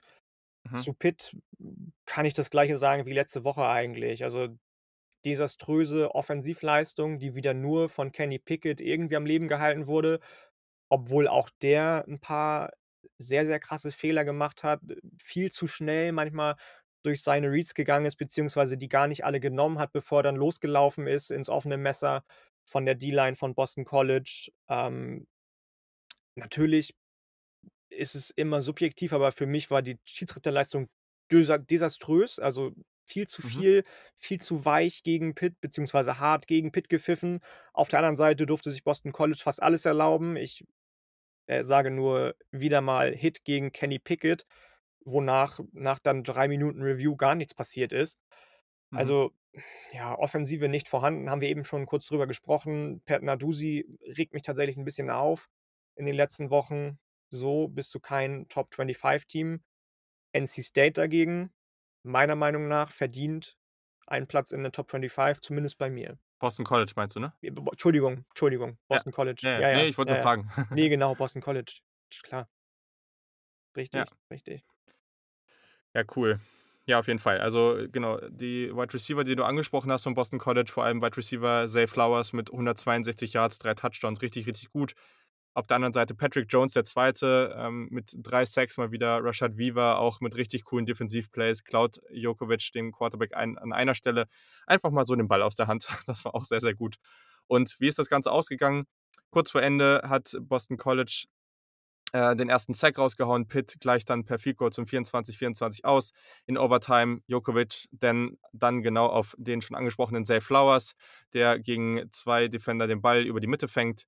Kenny Pickett und äh, Pittsburgh schlagen dann zurück, erzielen ebenfalls einen Touchdown, aber dann verschießt Senior Kicker Alex Kessman tatsächlich das PAT und das Spiel ist zu Ende. Das hat man, glaube ich, so auch nicht erwartet. Genau, dann gab es noch ein Upset. Das war auch, ich weiß nicht, wie überraschend das war, aber auf jeden Fall, glaube, haben die meisten da erstmal so nicht mitgerechnet. Denn Missouri, die Tigers im Tiger-Duell, sind zu LSU gereist und haben am Ende einfach mal souverän 45-41 gewonnen. Und das war ganz schön gut, was die da gemacht haben. Absolut. Also gerade ähm, Nick Bolton, über den wir schon gesprochen haben, mit einem Jo. richtig, richtig guten Spiel, der undersized Linebacker. Aber ich war auch sehr, sehr begeistert von Connor Basilak. Wir sprechen ja bestimmt noch über unsere Mhm. Top-Spieler des Wochenendes. Ist für mich der Top-Spieler, also kommt mal eben so rein als Starter gegen LSU, gegen eine Als Defense, Freshman. als Ja. Freshman, gegen eine Defense, die von Bo Pellini geleitet wird, der auch die ein oder andere komische Entscheidung wieder getroffen hat, aber egal. Ähm, und gewinnt das Ding einfach mal, hat, glaube ich, fast 85% Completion Rate, Rate gehabt. Richtig, richtig Mhm. guter Dude, der hat mir richtig viel Spaß gebracht. Auf der anderen Seite LSU natürlich mit Leuten wie Marshall, mit Eric Gilbert. Marshall hat, glaube ich, 235 Yards gefangen oder so, also auch richtig krank. Ja. Da braucht keiner irgendwie äh, Jamar Chase bei LSU im Moment. Natürlich sehe das anders, wenn er da wäre, dann aus, dass er wahrscheinlich die 235 Yards hätte und Marshall nicht, aber egal. Ähm, ja, es hat mir viel, viel Spaß gemacht, äh, gebracht, Missouri zuzugucken. Hätte ich nicht mit gerechnet, muss ich ganz ehrlich sagen. Ja, ich auch nicht. Also wirklich beeindruckend. Basilek am Ende mit 406 Passing Yards und vier Touchdowns. Krank. Also richtig, richtig krank. Miles Brennan auf der anderen Seite fast mit identischen äh, Statistiken. Ähm, außer halt die Completion Rate, die war bei ihm dann nochmal ein gutes Stück schlechter. Das muss man vielleicht dazu sagen. Sonst, äh, Marshall hast du schon gesagt, äh, unglaublich beeindruckend. Der hatte auch noch drei Touchdowns, also richtig stark. Und das, was halt so beeindruckend von Missouri war, kurz vor Schluss, das waren echt noch 20, 30 Sekunden, hatte LSU da ja die Chance zu gewinnen. Also sie waren ja direkt, sie waren, glaube ich, innerhalb der 5-Yard-Linie und sie hatten die Chance auf den Ausgleich oder nicht nur auf den Ausgleich, es waren, glaube ich ja, sie waren mit 4 Punkten hinten. Also, sie hätten einfach den Touchdown erzielen müssen. Und gerade bei Third und Fourth Down, also super Plays von Missouri. Erst der wurde der Ball runtergeschlagen und dann der von dir angesprochene Nick Bolton verteidigt den Pass da da draußen auf der rechten Seite hervorragend. Das war so, so gut. Und dann, wenn du solche Plays da am Ende machst, dann hast du es auch absolut verdient zu gewinnen und LSU steht tatsächlich bei einer negativen Bilanz. So. Dann hat natürlich wieder haben wieder unsere Freunde von Florida State gespielt, natürlich. Dieses Mal gegen Notre Dame, aber sie haben erneut verloren, 42 zu 26. Ähm, die Running Backs Kyron Williams und Chris Tyree haben für Notre Dame sehr, sehr gut gespielt, beide mit mehr als 100 Yards. Williams sogar mit 185, Ian Book mit insgesamt drei Touchdowns und Florida State Quarterback Jordan Travis, ja, hat ein ganz, guten, ganz gutes Spiel gehabt, großer Faktor im Running Game. Und Wide Receiver Tamorian Terry hat endlich mal wieder eine gute Partie liefern können. 146 Yards und einen Touchdown. Verrückten Take zu Notre Dame. Wie siehst du die? Ich finde es gerade noch ein bisschen schwer, die einzuschätzen. Ich finde es auch super schwer, weil irgendwie mir einfach die, der Wow-Effekt bei Notre Dame fehlt. Die O-Line ist Wahnsinn. Also die finde ich Mhm. richtig, richtig gut. Die gefällt mir sehr gut. Aber du hast es schon gesagt, die Running Backs, die für Furore sorgen, einer von denen, Chris Tyree, ist doch, glaube ich, sogar Freshman auch. Jo. Ja. Ähm, und auf Wide Receiver kommt da so gut wie gar nichts im Moment. Wenn Ian Book Touchdown macht, Touchdowns erzielt, sind es meistens ein Yard Quarterback Sneaks. Für meine, f- äh, für mein Gefühl zumindest, weiß Mhm. ich nicht. Mir, mir gefällt die O-Line, wie gesagt, aber viel mehr sehe ich da auch noch nicht im Moment, obwohl ich ja sehr, sehr großer Notre Dame-Believer war vor der Saison. Kann ich mir gut vorstellen, dass es, wenn sie jetzt zum Beispiel gegen Clemson spielen würden, ähnlich wie Miami unter die Räder kommen würden, weil einfach das Talent ein ganz anderes ist bei, bei Clemson als bei Notre Dame. Mhm. Ja, und ich finde es halt so schwer, gerade auch für so eine Top 25, weil also sie haben bisher halt gegen Duke gespielt, gegen USF, die sie zu 0 geschlagen haben und gegen Florida State. Ich habe einfach keine Ahnung, was ich von diesem also, das Team ist schon ganz gut, glaube ich, aber sie haben halt noch niemanden geschlagen, um irgendwie diese diesen Vergleich herstellen zu können. In den nächsten Wochen geht es gegen Louisville und Pittsburgh, die beide sehr, sehr schwach aufgetreten sind her bisher, dann Georgia Tech und danach kommt halt eine richtige Murder's Row praktisch. Also, danach kommt Clemson, dann kommt Boston College und dann kommt North Carolina. Ich glaube, da werden wir dann wissen danach, wie es um Notre Dame aussieht, aber, Absolut, absolut. äh, ist natürlich auch hart, ne? Also, nicht äh, nicht so einfach für für die Ne, nicht ohne, ne. Ja, und dann habe ich noch eine Frage für dich. Also, Mississippi State hat ja gestern gegen Kentucky gespielt. Ähm, ja, Mississippi State war zu Beginn der Saison ganz gut. Das Ergebnis gestern war 2:24 und du warst auch so ein großer KJ Costello-Fan, oder? Also, was ist denn mit dem los? Ne, weiß ich gar nicht. War ich KJ Costello-Fan? Habe ich da mal drüber Ja, ein gesprochen? ja, eigentlich ja hier von Stanford und so, da also, ne, Ja, ne, also Stanford ist ja Stanford ist ja ni also KJ Costello ist ja nicht der Einzige, der bei Stanford spielt. Eigentlich war ich immer relativ ja, negativ ihm gegenüber eingestellt und war sehr froh, dass dann, äh, Davis Mills übernommen hat bei Stanford irgendwann.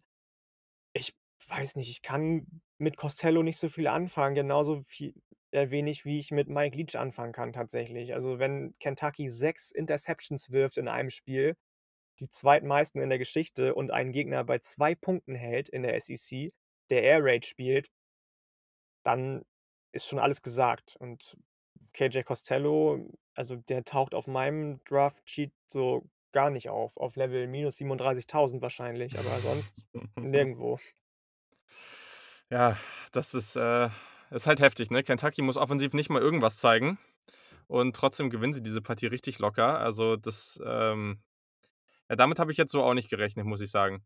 Ich fand nach der ersten Partie gegen LSU, da fand ich Costello schon spannend, weil da hat er schon viele gute Sachen gemacht. Aber ja, ich glaube, so langsam kann man sich auch schon davon verabschieden oder vielleicht muss er auch wirklich noch mal zurückkommen nächstes Jahr und dann noch mal zeigen, dass er das besser kann. Ähm, ich bin grundsätzlich schon 'n Believer der Air Raid generell, aber das war jetzt schon schwach, 4 Interceptions. Ähm, und Kentucky musste wirklich, wirklich Er hat nicht 6 viel tun. Interceptions. 6? 6, ja. Also, ja, okay, insgesamt, aber er hat 4 so, geworfen. so, Dann ja, ja, genau, mhm. genau. Okay, dann, äh, sind wir auf genau, der Freshman Will Rogers kam noch rein, der hat auch noch mal 2 hinterhergeworfen. Das war natürlich dann schon heftig. Äh, Kentucky hat eigentlich nur 73 Pass Yards und 84 Rushing Yards und genau, der beste Receiver, Josh Ali, hat auch nur 2 Bälle gefangen. Alle anderen haben nur maximal einen Ball gefangen und man gewinnt trotzdem souverän. Äh, ich würde mal sagen, das ist eine sehr, sehr effiziente Leistung und daher Ja, Glückwunsch an Kentucky und weiter geht's, würde ich sagen. Genau. Dann Temple hat, äh, die die kleine Uni, die Group of Five Uni aus Philadelphia, hat das erste Spiel diese Saison gehabt, leider aber gleich 29:31 gegen Navy verloren. Ähm, genau, haben am Ende dann nach dem erzielten Touchdown die Two-Point-Conversion nicht über die Line bringen können. Navy überzeugt mit 251 Yards Rushing und 4 Rushing Touchdowns. Iowa State gewinnt gegen Texas Tech und ist weiterhin ohne Niederlage in der Big 12, was sie sicherlich sehr freut, denn in, ja, in, in der Red River, im Red River Shootout ist ja so einiges passiert. Daher dürfte Iowa State einer der Nutznießer sein. Brock Purdy und Running Back Brees Hall wieder mit einer ganz guten Vorstellung. Hätte noch viel höher Genau. ausgehen können, tatsächlich, finde ich, für Ja. Iowa State. Ja, ja. Da bin ich bei dir.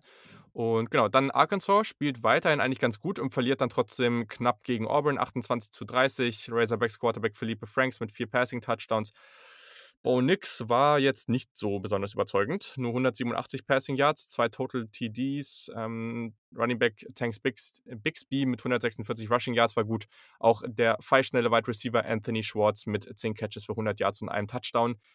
Wie schätzt du denn, also wo rankst du denn jetzt grob, ich glaube, du hast es noch nicht gemacht, aber wo denkst du denn, wirst du grob Auburn jetzt einschätzen, deine Top 25? Weil das finde ich auch noch ganz schwer. Uff, ja, da muss man ja auch auf die anderen Teams einfach auch wieder gucken. Ich hatte sie, glaube Ja. ich, letztes letztes Wochenende hatte ich sie, glaube ich, auf 10 oder 11.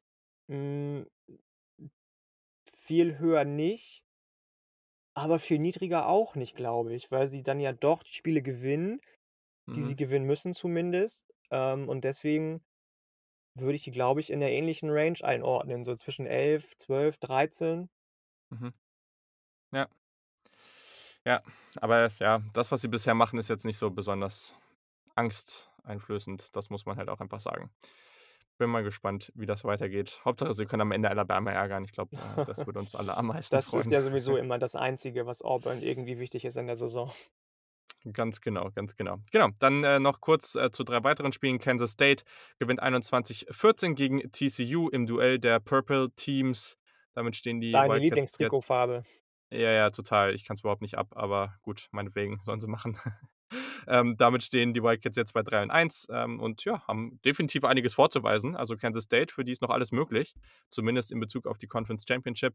Dann BYU mit unserem unserer beider Lieblingsquarterback Zach Wilson gewinnt ebenfalls gegen UTSA. Wilson mit 292 Passing Yards, 2 Touchdowns Passing und einem Rushing Touchdown. Also wieder sehr, sehr gut, was er da gemacht hat. Und meiner Meinung nach etwas überraschend, Duke gewinnt gegen Syracuse, die zu Hause gespielt haben, 38:24 und ja, die Blue Devils mit 363 Rushing Yards richtig, richtig stark. Und ja, ich glaube, das ist schon mal jetzt mal wieder ein ganz gutes Zeichen, nachdem das bisher eigentlich alles nicht so Ja, überragend war war. für mich so 'n Spiel von Trash 1 gegen Trash 2 diese Saison bis jetzt. Einer Ja. muss ja gewinnen. Wobei Syracuse hat schon ein, 2 gute Momente gehabt, aber na gut, damit kann man das dann auch wieder alles, äh, kaputt machen. So, also kommen wir mal ganz kurz zu unserem wöchentlichen NFL Draft Watch. Äh, genau, kannst ja mal durch ein paar Spieler durchgehen, die dir da so einfallen und bei denen du das Gefühl hast, dass sie sich entweder verbessert oder eben verschlechtert haben. Ähm, ja, wer seinen Stock verbessert hat, habe ich schon gesagt. Najee Harris ist für mich ganz klar jetzt der Nummer 1 Running Back. Wer sich verschlechtert hat, ich möchte gar nicht sagen Derrick King, aber natürlich ist so 'n Spiel nicht unbedingt förderlich für deinen Draftstock. Es wird Mhm. sicherlich sowieso nicht viele Teams geben, die den sehr hoch gesehen haben, aber ich glaube, dass der noch mal bei einigen 'n Stück runtergerutscht ist, weil er's eben nicht geschafft hat, das Heft in die Hand zu nehmen und sein Team zu führen, was Trevor Lawrence wunderbar hinbekommen hat. Ja, gehe ich mit. Definitiv. Hast du noch irgendwen? Ähm, ich finde Terrace Marshall auch beachtenswert. Ich Mhm. glaube, wenn der der der ist Junior oder Senior? Ich weiß es gar nicht so genau. Auf jeden Fall ist er Draft eligible. Draft eligible, richtig. Ähm, und dann ich glaube, dass der definitiv 'ne Chance hat, auch als meinetwegen lass es so Wide Receiver 5, 6 am Ende sein, weil auch die nächste Klasse Wide Receiver ja wieder richtig, richtig stark ist. Dann bin ich endlich mal zu der Überzeugung gekommen, dass Kellen Mond 'n bisschen was für seinen Draftstock gezo äh, getan hat. Sam Williams von Ole Miss, der letztes Jahr als JUCO-Transfer gekommen ist, Linebacker, hat sich definitiv verbessert. Und Mhm. bei verschlechtert sehe ich nicht so viele. Ja. Ja, also ich glaube, viele Namen haben wir jetzt, äh, beide auf'm Zettel. Also eben natürlich Kellen Mond, natürlich Terrace Marshall. Das war richtig, richtig gut und ich glaube, mittlerweile gibt's viele, viele Argumente, dass auch er als zweiter LSU-Res äh, neben Ja'Marr Chase in der ersten Runde gehen könnte. Ich bin mal gespannt, aber diese Leistung kannst du natürlich nicht einfach ignorieren. Also, es wird eben wieder 'ne sehr, sehr tiefe Draft auf der Wide Receiver Position sein. Wir werden viele verschiedene Typen haben und deswegen kann natürlich können natürlich sehr talentierte Receiver dann auch mal äh, Anfang, Mitte, zweite Runde durchrutschen. Aber da bin ich jetzt schon wieder so gespannt drauf, was da passiert. Da, ja, freue ich mich jetzt schon wieder sehr drauf. Ähm, einer, den ich noch nennen will, Dyami Brown, UNC. Wir haben eben schon drüber gesprochen und ich glaube, so schnelle Deep äh, Deep Threat Wide Receiver werden immer gesucht und daher glaube ich, dass auch er vielleicht nicht mega früh in der Draft, aber so Mitte, Ende, ähm, so irgendwie ja, vielleicht früher Tag 3, Ja, ich gl ich Tag 3. glaube, wer den zieht, hat richtig Spaß. Der ist Deep Threat, Genau. der ist physisch, Genau. hat super gute Hände, hat irgendwie auch so 'n bisschen bisschen Swagger, also macht nicht alles so, wie alle das machen. Ich mag den super gerne. Ich mag den auch deutlich lieber, auch wenn ich den auch mag, als Dazz Newsome, Mhm. ähm, weil der also ich ja, ist ähnlich wie Elijah Moore natürlich 'n sehr shifty Slot Receiver, aber ich finde einfach solche Typen wie wie Dyami Brown viel, viel spannender, die so richtig physisch sind, auch heutzutage noch und glaube auch, dass der durchaus überraschen kann und du hast es grade gesagt, vielleicht früher Tag 3, vielleicht geht er 4. Runde, 5. Mhm. Runde, vielleicht auch deutlich früher, wenn er noch so weiterspielen kann. Auf den können wir definitiv gespannt sein. Genau, also ich glaube, da muss man die auch einfach noch mal viel ausführlicher angucken, um zu schauen, was man am Ende wirklich von denen denkt. Vielleicht gefällt er mir dann auf Tape auch so gut, dass ich den noch früher habe. Also, das muss man dann einfach sehen, weil klar achtet man jetzt 'n bisschen auf die, aber wenn man Tape schaut, dann achtet man ja wirklich nur, nur, nur auf diese Spieler und das, äh, ergibt dann oft noch mal 'n anderes Bild. Ich fand's ganz witzig gestern. Ich war ganz zu Beginn des Spiels war ich noch auf'm Rückweg, ähm, von weil ich noch beim Optiker weil ich mir jetzt 'ne Brille besorgen muss, weil ja, ich habe da noch nie so drüber nachgedacht, aber ja, es scheint so, als ob ich eindeutig 'ne Brille brauchen würde. Ähm, und habe dann, ähm, das Spiel im ESPN Player auf meinem Handy angemacht und praktisch dann in die Tasche gepackt und auf'm Fahrrad praktisch nur zugehört. Und, ähm, dann wurde auch irgendwie von Dazz Newsome, glaube ich, erzählt, dass er bei irgend 'nem Scrimmage oder so, ja, den Ball einfach so voll durch die Hände hat rutschen lassen, also so richtig offensichtlich daneben gegriffen hat. Und dann hieß es wohl irgendwie auch so: „Ja, kannst du irgendwie nicht gucken oder so?“ von dem Assistant. Dann haben sie ihn erst mal zum Optiker geschickt und ja, das war wirklich so und haben ihm erst mal Kontaktlinsen verpasst und seitdem fängt er wohl alles, was in seine Richtung, äh, fliegt. Geil. Das, äh, fand ich dann irgendwie ganz lustig in Schöne dem Moment. Geschichte, ja, schöne Geschichte. Fand ich ganz cool. Genau, also ich habe natürlich auch Najee Harris, ähm, habe ich letztes Mal auch schon genannt, aber das war wieder sehr, sehr gut. Ich muss aber sagen Travis Etienne, was der gemacht hat ich war 'n bisschen unsicher, ob das 'ne richtige Entscheidung ist, zurückzukommen. Aber letztes Jahr hatte ich schon und auch zu Beginn ich hatte ja schon mal 'ne Ausga ähm, Ausgabe über ihn und auch über Journey Brown und über noch 'n paar andere Jungs gemacht. Ich bin jetzt deutlich, deutlich positiver. Der Speed war schon immer da bei Travis Etienne, aber er seine Contact Balance, ähm, seine Vision, da sind so viele Sachen, die noch mal deutlich besser geworden sind. Das ist so, so stark. Sein Speed ist natürlich unglaublich, auch wenn er beim Laufen etwas merkwürdig aussieht, würde ich mal sagen. Aber aktuell ist er für mich und ich habe ihn jetzt auf Running Back 1 hochgestuft. Also, für mich ist er jetzt die Nummer 1. Alleine ich glaube, das große Ding ist bei mir, am Ende werde ich eh noch mal drauf gucken. Wenn ein Running Back für mich nicht zumindest mal das Potenzial hat, hier und da mal in den Slot zu gehen und eigentlich sehr, sehr gut als als Receiver oder eben als so ja, so 'n Receiver aus'm Backfield zu sein, dann wird er für mich eh nie 'ne Option für die ersten 3 Runden Ja, sein. das hat er ja eindeutig. Also da Genau, genau. ne, Und da muss man jetzt äh, dann werd da werde ich ihn noch mal genauer angucken müssen. Aber alleine alleine, wenn dein Team gut darin ist, Screenplays zu organisieren und zu spielen. Sobald er den Ball bekommt und 'n bisschen Platz hat, dann ist er doch weg. Das ist krank. Das ist so, so stark. Und deswegen ist, äh, Travis Etienne jetzt erst mal Running Back 1 für mich. Aber gut, das hat natürlich alles noch viel Zeit und der eine oder andere kann sich da vielleicht auch noch hin entwickeln. Genau. Und ja, ich habe es eben gesagt, KJ Costello, ähm, ich hatte den nach letzte Woche habe ich gedacht so: „Ja, der hat vielleicht 'n schlechtes Spiel gehabt.“ Nach der 1. Woche fand ich den echt spannend. Ja, und nach der Woche muss man klar sagen, also solche Spiele darfst du dir nicht erlauben. Ähm, wenn der jetzt nicht irgendwie komplett Lights Out, komplett genial spielt den Rest der Saison, dann hat der für mich in der Draft nix mehr zu suchen. Aber Überhaupt genau, das nichts, muss man gar nichts. Der ist ja auch schon Redshirt Senior, glaube ich, Ja. relativ alt. Und wer also wer den zieht, der zieht den vielleicht fürs Practice Squad vom Practice Squad, aber für nichts anderes. Ja, ja, ja, ja. So, genau. Dann, äh, noch paar F also ja, bei den verrückten Statlines, wir haben schon fast alle gesagt. Also, ich glaube, alles, was bei Alabama und Ole Miss passiert ist Natürlich Patrick Jones, der Zweite, der hat schon wieder 3 Sacks gehabt. Das ist brutal. Also, wenn der so weitermacht, dann hat er am Ende des Jahres irgendwie 20, 25 Sacks. Das wäre natürlich echt gesagt, heftig. ich habe es dir Ja. gesagt, Chase Young-like, ich habe es dir gesagt. Ja, da muss ich dir zustimmen. Das muss ich zugeben. Genau, Zay Flowers natürlich, Terrace Marshall, das waren alles so Jungs. Das muss man ja, ich glaube, wir haben schon die meisten Spieler und Teams an dieser Stelle erwähnt. So, ich weiß gar nicht, ob du deinen Spieler jetzt schon gesagt hattest, ähm, ob es tatsächlich, ähm, der hier Dings, Conor äh, Gazellak, der ja, es ist ja, ja, ja, so hieß er, ja, genau. ja. Das ist dein Offensive Player of the Week. Ja, und defensiv hast du gerade gesagt, Patrick Jones, weil das einfach 'n Monster ist. Ich Mhm.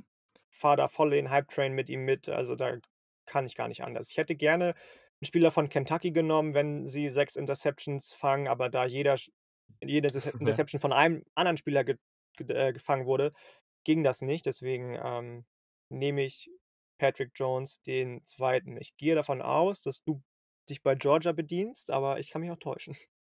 Ne, tue ich tatsächlich nicht. Also, Ne, okay. Offense gehe ich mit Michael Carter, dem Running Back von UNC, weil erst mal 214 Rushing Yards, 12,6er Average und 2 Touchdowns. Ich meine, da muss man gar nicht so viel zu sagen, aber für mich war das immer so 'n etwas kleinerer Running Back, der ganz gut war, aber jetzt nicht so extrem überragend. Und, äh, diese Woche war das wirklich hervorragend. Der Speed war gut. Wie der einfach mit diesem tiefen Körperschwerpunkt die Beine bewegen sich immer weiter halt. Dieser Leg Drive ist so, so gut gewesen. Das hat mich extrem überzeugt, was der gemacht hat. Daher möchte ich das dann auch gerne belohnen und ihm den Offensive Player of the Week geben. Und ich fand es 'n bisschen schwer, aber ich habe dann auch noch mal auf die Statistiken geguckt und klar, es gab so Spieler wie 'nen Joseph Ossai, der auch wirklich, wirklich stark war, aber ich würde da gerne jetzt mit Spielern von Winning Teams gehen. Und für mich muss nach diesem Spiel einer, auch wenn ich Clemson nicht mag, aber einer muss stellvertretend für diese Clemson Defense Ah, ausgezeichnet okay. werden. Mhm. Und das ist Junior Linebacker Baylon Spector. Der war richtig, richtig stark. 5 Tackles, 1,5 Sacks, ähm, und 2,5 2,5 Tackle for Loss. Also, wie der da reingeflogen kam, das war so, so gut. Und, ähm, genau, deswegen nehme ich ihn. Ja. Sehr, sehr verdient. So, und jetzt, äh, kommen wir natürlich noch zu den Tipps. Das ah, wir sind echt gut in der Zeit. Ich bin ich bin echt überrascht. Also, ist beeindruckend. Sehr, sehr gut. Ähm, genau, wir kommen noch zu unseren Tipps und dem Pre der Preview zu der nächsten Woche, weil auch die wird wieder witzig, auch das wird spaßig. Ich würde sagen, ein relativ volles 18:00-Fenster mit ganz soliden Partien und dann wird das immer besser, bis wir dann natürlich wieder mitten in der Nacht das absolute Topspiel haben. Aber das kommt natürlich ganz am Schluss, weil wir fangen vorne an. Und wir fangen erst mal tatsächlich am Mittwoch an, weil ein Spiel wurde verschoben und das ist gar nicht mal so schlecht. Das ist, kleiner Spoiler, eine Partie zwischen 2 Teams, die in meiner und wahrscheinlich auch deiner Top 25 zu finden sind. Das ist Coastal Carolina at Louisiana mit Levi Lewis und ich glaube, das sollte eine coole Partie werden. Wen hast du vorne? Auch wenn ich grade schon, als wir kurz vor der Aufnahme gesprochen haben, Coastal Carolina gehört in in die Top 25, glaube ich, dass Louisiana sich da nicht die Butter vom Brot nehmen lässt. Ja, gehe ich mit. Also, ja, also, ich bin mal gespannt. Coastal Carolina ist echt 'ne coole Geschichte. Vor 'n paar Jahren ja auch erst in den Fs äh, in den FBS gewechselt. Ähm, daher echt ganz cool. Aber Louisiana ist dann schon sehr gut und ich bin wirklich gespannt, was da noch so in den nächsten Wochen und Monaten passiert. Dann eine Partie, die sehr, sehr interessant werden könnte am Freitag dann oder von Freitag auf Samstag um 3:30 also, sehr, sehr früh um oder sehr spät morgens oder nachts oder wie auch immer man's sagen möchte. BYU, die mit äh, das Team mit Zach Wilson spielt bei Houston. Houston hatte letzte Woche erst ihr erstes Spiel, haben das auch souverän gewonnen. Aber ja, ich glaube, das könnte schon mal 'ne recht abwechslungsreiche und auch High-Scoring Partie werden. Ja, ich bin bin gespannt. Also, ich fand diese Woche BYU dann doch gar nicht so überzeugend, auch wenn sie natürlich gut gespielt haben. Die anderen Wochen sahen schon besser aus davor und Mhm. dominanter aus. Houston hingegen hat mir richtig gut gefallen. Also, grade zum Beispiel Marquez Stevenson als Receiver, Ja. der richtig, richtig Spaß bringt, gefällt mir richtig gut. Äh, sowieso, wenn Dana Holgorsen 'n Team coacht, dann weißt du, offensiv geht da richtig die Luzi ab. Äh, das wird, du hast es schon gesagt, 'n High-Scoring-Game definitiv. Können wir uns drauf einstellen, denke ich. Ich glaube, dass BYU weiter die Top 25 hochklettert und dann auf, ich glaube, dann 5:0 stellt oder 4:0? Das ist 'ne gute Frage. Aber ja, also, sie werden weiterhin ungeschlagen und du gehst mit BYU, Ja, also, ich gehe mit BYU. ja, okay. Ja, also, würde ich mitgehen genau, sie stehen jetzt bei 4:0, würden dann bei 5:0 stehen. Genau. Das wäre schon sehr beeindruckend. Und ja, Houston ist, glaube ich, gut. Ich glaube, das könnte auch 'ne enge Partie werden, aber in so 'ner Partie gehe ich dann mit dem besseren Quarterback. Und daher bin ich hier auch bei der Brigham Young University. So, Samstag im 18 Uhr Fenster starten wir erstmal mit Clemson, die wahrscheinlich wieder deutlich gewinnen werden, aber sie spielen bei Georgia Tech und mit Jeff Sims und Jeremy Gibbs und ja, also es könnte auf jeden Fall unterhaltsam werden. Du siehst aber wahrscheinlich Clemson vorne, oder? Ich sehe Clemson vorne. Mir ist einfach dann Georgia Tech zu unerfahren, auch wenn ich Jahmyr Gibbs vor allem richtig, richtig gut finde, hat jetzt gegen Ja. Louisville schon wieder ein Spiel gehabt mit einem Receiving und einem Running Touchdown. Das zweite schon als Freshman, was vor ihm, glaube ich, noch nicht wirklich jemandem gelungen ist bei Georgia Tech, aber ich kann mich auch täuschen. Ähm, nein, da da gibt's gar keine Diskussion. Das wird wird Clemson gewinnen. Georgia Tech wird Lehrgeld zahlen. Ich freue mich auf die Offensive von Georgia Tech, aber die Defensive von Clemson wird ähnlich wie gegen Miami einfach jegliche Form von Hoffnung zunichte machen, da gehe ich von aus. Mhm. Ja, bin ich bei dir, bin ich bei dir. So, dann äh, die nächste Partie ist sehr, sehr interessant. Erstens, weil du ja auch äh, gewisse Aktien in dem Spiel hast und wir mit Pittsburgh bei Miami zwei Teams haben, die jetzt aus ja, einer bzw. zwei Partien kommen, die nicht besonders gut waren. Und ja, ist für beide Teams irgendwie eine Möglichkeit, gegen eigentlich ein auf dem Papier sehr gutes Team oder zumindest sehr solides Team, dann nochmal einfach ein Zeichen setzen zu können. Wen siehst du da vorne? Ja, ist tatsächlich das Spiel, wo ich mich am schwersten tue, tatsächlich diese Woche. Mhm. Du hast es gesagt, es ist für beide so ein bisschen richtungsweisend. Jetzt geht eigentlich für Pittsburgh der Schedule los, der schwer ist.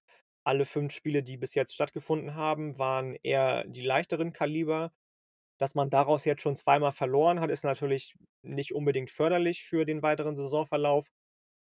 Ich denke ich also, ich kann mir wirklich vorstellen, dass jetzt grade mit Patrick Jones, der wieder on fire ist, die Defensive zu alter Stärke zurückfindet, auch die Secondary, die ich in den letzten Spielen nicht so überzeugend fand.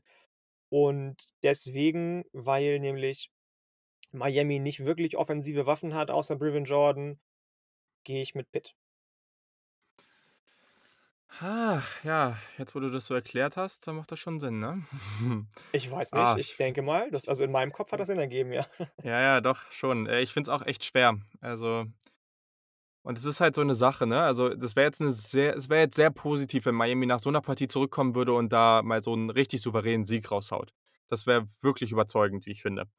Aber ja, ey, komm, ich gehe mit Miami und dann haben wir beide dann haben wir beide Teams mal getippt und dann gucken wir, wer richtig liegt. Ich halte es aber auch nicht für so unrealistisch, dass, äh dass Pittsburgh das am Ende hier gewinnt. Also, wir haben jetzt praktisch auch die Vorlage geliefert bekommen, wie das aussehen kann, ähm, dass dass man Miami eben sehr stark unter Druck setzt und dass sie da nicht wirklich was gegen liefern können. Aber das muss man jetzt noch mal sehen. Am Ende ist natürlich Pittsburgh sehr stark, aber natürlich auch einfach nicht auf dem Level von von Clemson. Aber wer ist das schon? So. Auch um 18 Uhr ein, ja, sehr solides Duell in der SEC. Auburn reist zu South Carolina und South Carolina bisher nicht so überzeugend dieses Jahr. Aber Auburn muss halt weitermachen und weiter eben diese Siege reinholen, auch wenn sie nicht besonders schön sind, aber ist dann eben doch noch ganz wichtig, um sich zumindest in der Position zu halten, einigermaßen oben angreifen zu können. Ich fange mal an, ich tippe hier Auburn, aber auch einfach nur aus dem Grund, dass South Carolina bisher wirklich nicht überzeugend war. Daher glaube ich schon, dass man das hier souverän gewinnen kann. Ja, es ist halt so 'n Ding, ne? Also, South Carolina hat jetzt diese Woche gegen Vanderbilt deutlich ja, deutlich souveräner gewonnen als zum Beispiel Texas A&M, die jetzt wiederum Florida Ja. geschlagen haben. Es ist halt immer die Frage, worauf man Wert legt, aber ich glaube, wenn wir beide mit Auburn gehen, dann sind wir auf der sicheren Seite eigentlich. South Carolina hat viel zu viele Fragezeichen. Auf Running Back ist nicht sicher, wer da irgendwie in die Bresche springt. Der Quarterback ist noch relativ ja, fürs Team neu, wurde ja erst kurz vor Start der Saison zum Starting Quarterback ernannt vor Br Ryan Mhm. Hilinski. Ja. Ähm, komischerweise hat kaum einer mit gerechnet, aber der neue Offensive Coordinator hat ihn ja mitgebracht von USF, glaube ich, wenn ich mich nicht täusche.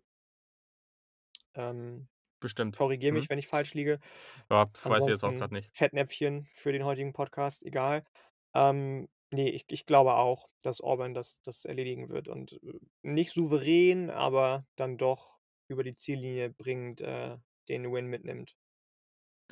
Ja, definitiv. Und ich glaube, es ist okay, wenn wir bei 130, 140, äh, College-Football-Teams auch nicht, äh, jede Verpflichtung genau nachvollzieht äh, nachvollziehen können. Ich glaube, das Ja, ist ja, okay. ich denke So, auch. Genau, dann eine Partie mit 2 Teams, die du eigentlich, glaube ich, ganz gerne magst, äh, vor allem eins, aber das andere, da haben wir uns ja auch in der Offseason ein etwas etwas drauf abgefeiert, nämlich Kentucky bei Tennessee. Und ja, ich glaube, jetzt kommen beide eigentlich aus ganz guten Wochen. Kentucky weniger offensiv. Tennessee, okay, war am Ende jetzt ein bisschen hat am Ende nicht gereicht, aber ich würde trotzdem viel Positives aus dieser Partie gegen Georgia mitnehmen. Deswegen, ähm, genau, kann Kentucky weiterhin gewinnen oder glaubst du, dass Tennessee jetzt so 'n Bounce-Back-Spiel hat? Ich glaube, dass Tennessee das Bounce-Back-Spiel hat. Natürlich, ich habe letzte Woche schon gesagt, ist da immer auch 'n bisschen Bias mit drin. Tennessee ist mein Lieblingsteam, auch wenn ich Kentucky diese Saison auch wenn sie der Rivale von Tennessee sind, äh, 'n bisschen genauer verfolge. Das ist das Team, dem ich die Daumen drücke und ich denke, dass du mit 'ner ähnlichen Performance wie gegen Missouri zum Beispiel das Spiel ganz, ganz, ja, relativ sicher gewinnen wirst. Kentucky hat zwar, wenn's ums Rushing geht, bis jetzt relativ abgeliefert, aber viel mehr ich mag ja zum Beispiel Terry Wilson nicht so gerne, obwohl er letztes letztes Spiel jetzt am Wochenende wieder ganz okay war. Ähm, ich ich denke, dass Jeremy Pruitt mit seinem Staff die richtigen Worte finden wird und Mhm. Tennessee zum zum Bounce-Back-Sieg verhelfen wird. Ja, gehe ich mit. Ich glaube, da hast du alles zu gesagt. Genau, dann haben wir ein Spiel, was ganz interessant ist, im 20 um 20:30 mit dem Kickoff. Habe ich eben auch schon angesprochen. Notre Dame hat ein Heimspiel und Louisville kommt vorbei und ja, also ich hoffe, dass Louisville da jetzt mal wieder rauskommt. Sie haben ja alles. Sie haben vor allem die Skill-Position-Spieler, um richtig auszurasten und ich hoffe, dass sie Notre Dame jetzt mal richtig testen können und das aufs Feld bringen, was wir eigentlich von ihr ihnen erwarten. Aber bisher hat das halt so überhaupt nicht funktioniert. Jetzt grade zuletzt mit dieser sehr hohen Niederlage gegen Georgia Tech und deswegen, ja, ich wünsche es mir sehr, aber so wie es aktuell läuft, kann man eigentlich nur meiner Meinung nach auf Notre Dame tippen. Ja, gehe ich mit und ich glaube auch, den Hot Take erlaube ich mir jetzt mal, dass es auf Notre Dame oder North Carolina a als Contender für Clemson im Championship Mhm. Game hinausläuft. Ich sehe nicht mit der einen Niederlage und der Unsicherheit auf den Receiving-Positionen, dass Miami da noch rein sneaken kann. Louisville schon gar nicht. Also, von denen haben wir, glaube ich, beide viel gehalten vor der Saison, Mhm. aber da passt im Moment noch nicht so wirklich viel zusammen. Das wird sich auch nicht ändern, denke ich, kommenden Samstag. Übrigens kommt Collin Hill, habe ich grade mal kurz nachgeschaut, von Colorado State. Die Farben haben gestimmt zumindest. Ach ja, stimmt. Stimmt. Hast du recht, hast du recht. Ja, da kommt es mir auch wieder zurück in den Kopf. So, um 21:30 'ne Partie, wenn ich jetzt grad so drüber nachdenke, die eigentlich auch so gewisses Potenzial hat, weil LSU ist zwar bei 'ner negativen Bilanz, sie spielen aber bei Florida und das heißt übrigens, dass das 1. Mal bei RAN College, äh, kein Florida zu sehen ist nach 3 Wochen in Folge.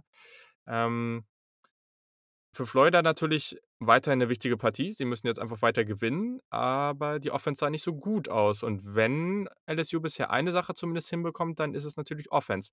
Wenn Florida diese Partie verlieren würde, dann wäre das natürlich richtig bitter. Also, das darf ihnen jetzt echt nicht passieren. Gleichzeitig ist das Potenzial gegen LSU natürlich aber immer gegeben. Wen siehst du vorne?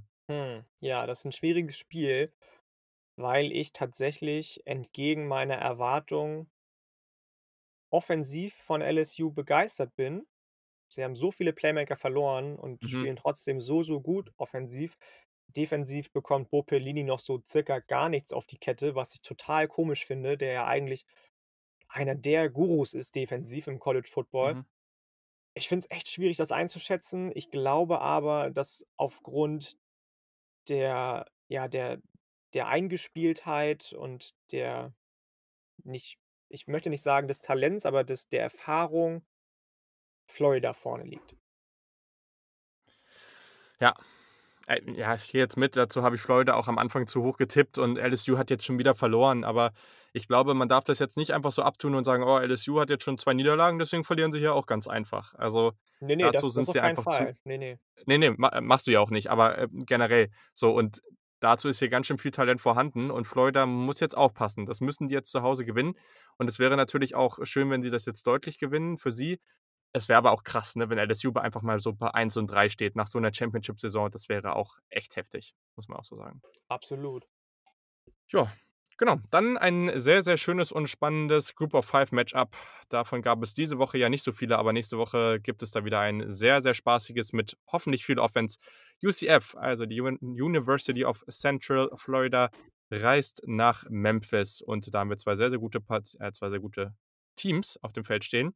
Und ich glaube, dass Dillon Gabriel und die Knights da wieder zurückkommen und wieder richtig am Start sind und diese Partie gewinnen. Also UCF für mich. Ja, für mich auch. Gehe ich mit und habe ich auch gar nicht viel mehr zu sagen. habe ich auch gar nicht viel mehr zu zu sagen, so rum. So, ja. Dillon Gabriel, ich bin genau wie du auf dem Hype-Train, der so langsam losrollt, schon längst angekommen. Ich gu gucke dem super gerne zu, wirklich sehr, sehr gerne. Auf der anderen Seite fehlen Memphis 'n paar Playmaker. Ich bin wie du bei UCF. Ich glaube, so langsam, äh, muss man mir mal 'n bisschen gucken, wen man sich da so richtig rausnimmt, weil so langsam habe ich auch das Gefühl, für die 2022er Draft dann mit Sam Howell, mit Jayden Daniels, mit Dillon Gabriel und all diesen Jungs, also, da gibt's langsam echt viele Quarterbacks. Das könnte so die Quart die die Draft unserer Lieblingsquarterbacks werden. Aber irgendwann muss man sich ja auch so seinen Kandidaten raus äh, schnappen, den man dann so vorne sieht. Und ich würde jetzt also, Jayden Daniels haben wir jetzt ja noch nicht gesehen, aber bei Sam Howell und auch, äh, vor allem bei Dillon Gabriel, also, für mich haben die alle irgendwie grade noch das Potenzial, am Ende der der 1. Quarterback von Board zu sein. Ähm, Spencer Rattler fällt dann ja der ist der gehört jetzt nicht in diese Gruppe von den Lieblingsquarterbacks, aber der ist dann ja auch schon draft eligible, also, der wäre ja auch 'n Kandidat dann tatsächlich. Ähm, aber das wird sehr, sehr spannend nächstes Jahr. Es könnte wieder 'ne hervorragende Quarterback-Klasse werden. Ja, auf jeden Fall. Das wird äh, das wird cool nächstes Jahr auf jeden Fall. So, genau, dann ja, mal schauen, was du denkst, was Texas A&M dann macht. Um 22:00 spielen die bei Mississippi State. Die waren jetzt 2 Partien in Folge sehr, sehr schwach. Glaubst du, dass Texas A&M jetzt einfach so weitermacht oder wird es hier vielleicht doch noch spannend? Ne, ich glaube nicht, dass es spannend wird. Ich habe genug gesagt dazu, was ich an Mississippi State nicht mag. Die Defensive von Texas A&M ist super erfahren, sowohl die Linebacker Mhm. als auch in der Secondary. Da laufen viele rum, die die gut was drauf haben, die schon eingespielt sind in Jimbo Fischers System. Ich kann da nicht anders als sagen: „Ja, ich gehe mit Texas A&M“, auch wenn sie nicht wirklich überzeugend gespielt haben bis jetzt. Mississippi State aber noch viel, viel weniger. Ja, stimme ich zu. Und um 1:00 nachts gibt es dann ein Heimspiel für die Florida State Seminoles und die haben die North Carolina Tar Heels zu Gast. Ja, kommt bekommt Florida State mal wieder 'n Sieg oder prügelt North Carolina auch noch 'n bisschen auf Florida State ein? Ich verstehe die Frage nicht. Also, ähm, nein, North Carolina wird das relativ solide schaukeln, denke ich. FSU hat weder offensiv noch defensiv irgendjemanden, zumindest im Moment, auch wenn's aufm Papier anders aussieht, der heraussticht. Natürlich laufen da krasse Playmaker rum mit Tamorrion Teddy Terry, ähm, Mhm. mit den Jungs in der Secondary, die eigentlich viel, viel besser spielen sollten, als sie's momentan tun unter Mike Norvell. Aber dafür ist ist, äh, Mack Brown und, äh, die Tar Heels sind dafür einfach zu abgebrüht, glaube ich, als dass sie das sich irgendwie, ja, nehmen lassen. Und dazu werden sie auch genug Lehren ziehen aus dem doch knappen Ergebnis jetzt gegen Virginia Tech, wo man sich dann vielleicht auf die faule Haut gelegt hat kurzzeitig. Das werden sie relativ sol solide schaukeln, denke ich. Ja, ist spannend. Also, so grad so die Receiver, über die wir schon gesprochen haben, Dyami Brown, Dez Newsome gegen Jungs wie Asante Samuel oder auch Safeties wie Amar Nasirildeen. Also, bin gespannt, aber ich glaube auch, zum aktuellen Zeitpunkt kann man da einfach jetzt nichts anderes sagen und ich hoffe natürlich sehr, dass UNC das dann auch für sich entscheiden kann. So, letzte 3 Partien mit natürlich am Ende der ganz großen, aber erst mal um 1:00 haben wir ne, um 1:30 ist es, genau. Da spielt Oklahoma State, die haben diese Woche nicht gespielt, ähm, bei Baylor. Und das ist natürlich auch noch mal interessant. Ich glaube, Baylor, die fliegen so 'n bisschen unter dem Radar. Immer noch ja 'n bisschen was vom letzten Jahr haben sie ja immer noch da und, ähm, vor allem Charlie Brewer, den Quarterback. Aber Oklahoma State eben jetzt in 'ner ganz guten Position, am Ende vielleicht sogar als Nummer 1 Seed im Big 12 Championship Game zu landen. Wen siehst du hier vorne? Ganz klar Oklahoma State. Ich habe ja vor der Saison gesagt, dass ich nicht so wirklich an die glaube, aber bis jetzt überzeugen die mich tatsächlich. Baylor nicht so. Das war das Team, was ich so für den ja, für die Negativenttäuschung, Mhm. vorausgesagt habe in der Saison.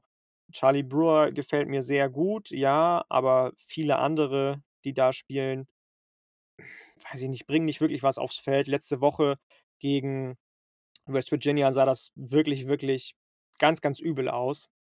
Da ist wirklich nicht viel passiert. Die hatten jetzt 'ne Woche frei. Das sehe ich zu vielleicht 0,001 %, dass Baylor irgendwas reißen kann gegen Oklahoma State. Okidoki. Ja, gehe ich auch mit. Chuba Hubbard, Tyrone Wallace und Co. Das ist etwas zu viel. Genau. So, und jetzt um 2 Uhr noch zwei Spiele und eins ist auch eigentlich ganz interessant, weil zwei Teams, die in den ersten Wochen auf jeden Fall überzeugt haben, auch wenn Virginia Tech jetzt verloren hat, die bekommen zu Hause oder bekommen es zu Hause nämlich mit Boston College zu tun. Und Boston College ist ja red hot, also die sind richtig, richtig gut drauf. Ich gehe aber trotzdem mit Virginia Tech. Also Hendon Hooker ist ähm, wirklich ein hervorragender Quarterback und ich glaube, dass sie diese Partie dann doch für sich entscheiden können. Ja, dann mache ich doch einfach mal das andere. Ähm, ich war Mhm. letzte Woche ja so high auf Virginia Tech gegen North Carolina, aber Boston College hingegen hat mich richtig, richtig überzeugt gegen Pittsburgh. Das hat richtig Spaß gebracht. Die Woche davor war auch schon gut. Ich mag Jeff Hafley als Head Coach super gerne. Phil Jokovic. Ich weiß gar nicht, ob man Jokovic sagt oder Jokovic, keine Ahnung. Sind wir uns ja nicht einig, ähm, aber ist ja auch egal am Ende. Ich feiere den einfach so hart, diesen Typen. Sein Tight Ja. End Hunter Long hat auch richtig was drauf. Ich gehe mit Boston College. Ja, ja, Boston College bin ich bin ich auch echt gespannt, wie sich das so entwickelt. Also, Jalen Gill, der äh, der Transfer von Ohio State, der mit Je mit Jeff Hafley mitgekommen ist, der hat diese Woche, glaube ich, nur 2 Catches für irgendwie 20, 24 Yards gehabt oder sowas.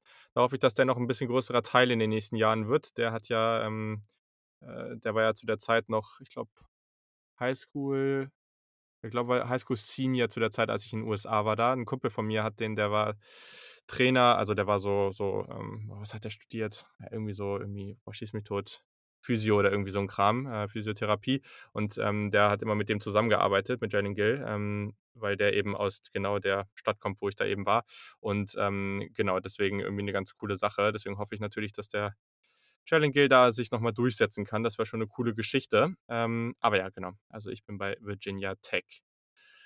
So, und jetzt die ganz, ganz große Partie, vielleicht eine oder vielleicht sogar die Partie der Saison. Ich weiß es nicht, das wird man dann immer erst im Nachhinein beurteilen können, aber eine, bei der sich sicherlich nicht alle ganz einig sind, grade nach den Leistungen in den letzten Wochen oder in dieser Woche. Die Georgia Bulldogs reisen zu den Alabama Crimson Tide und das ist natürlich 'ne fette Partie.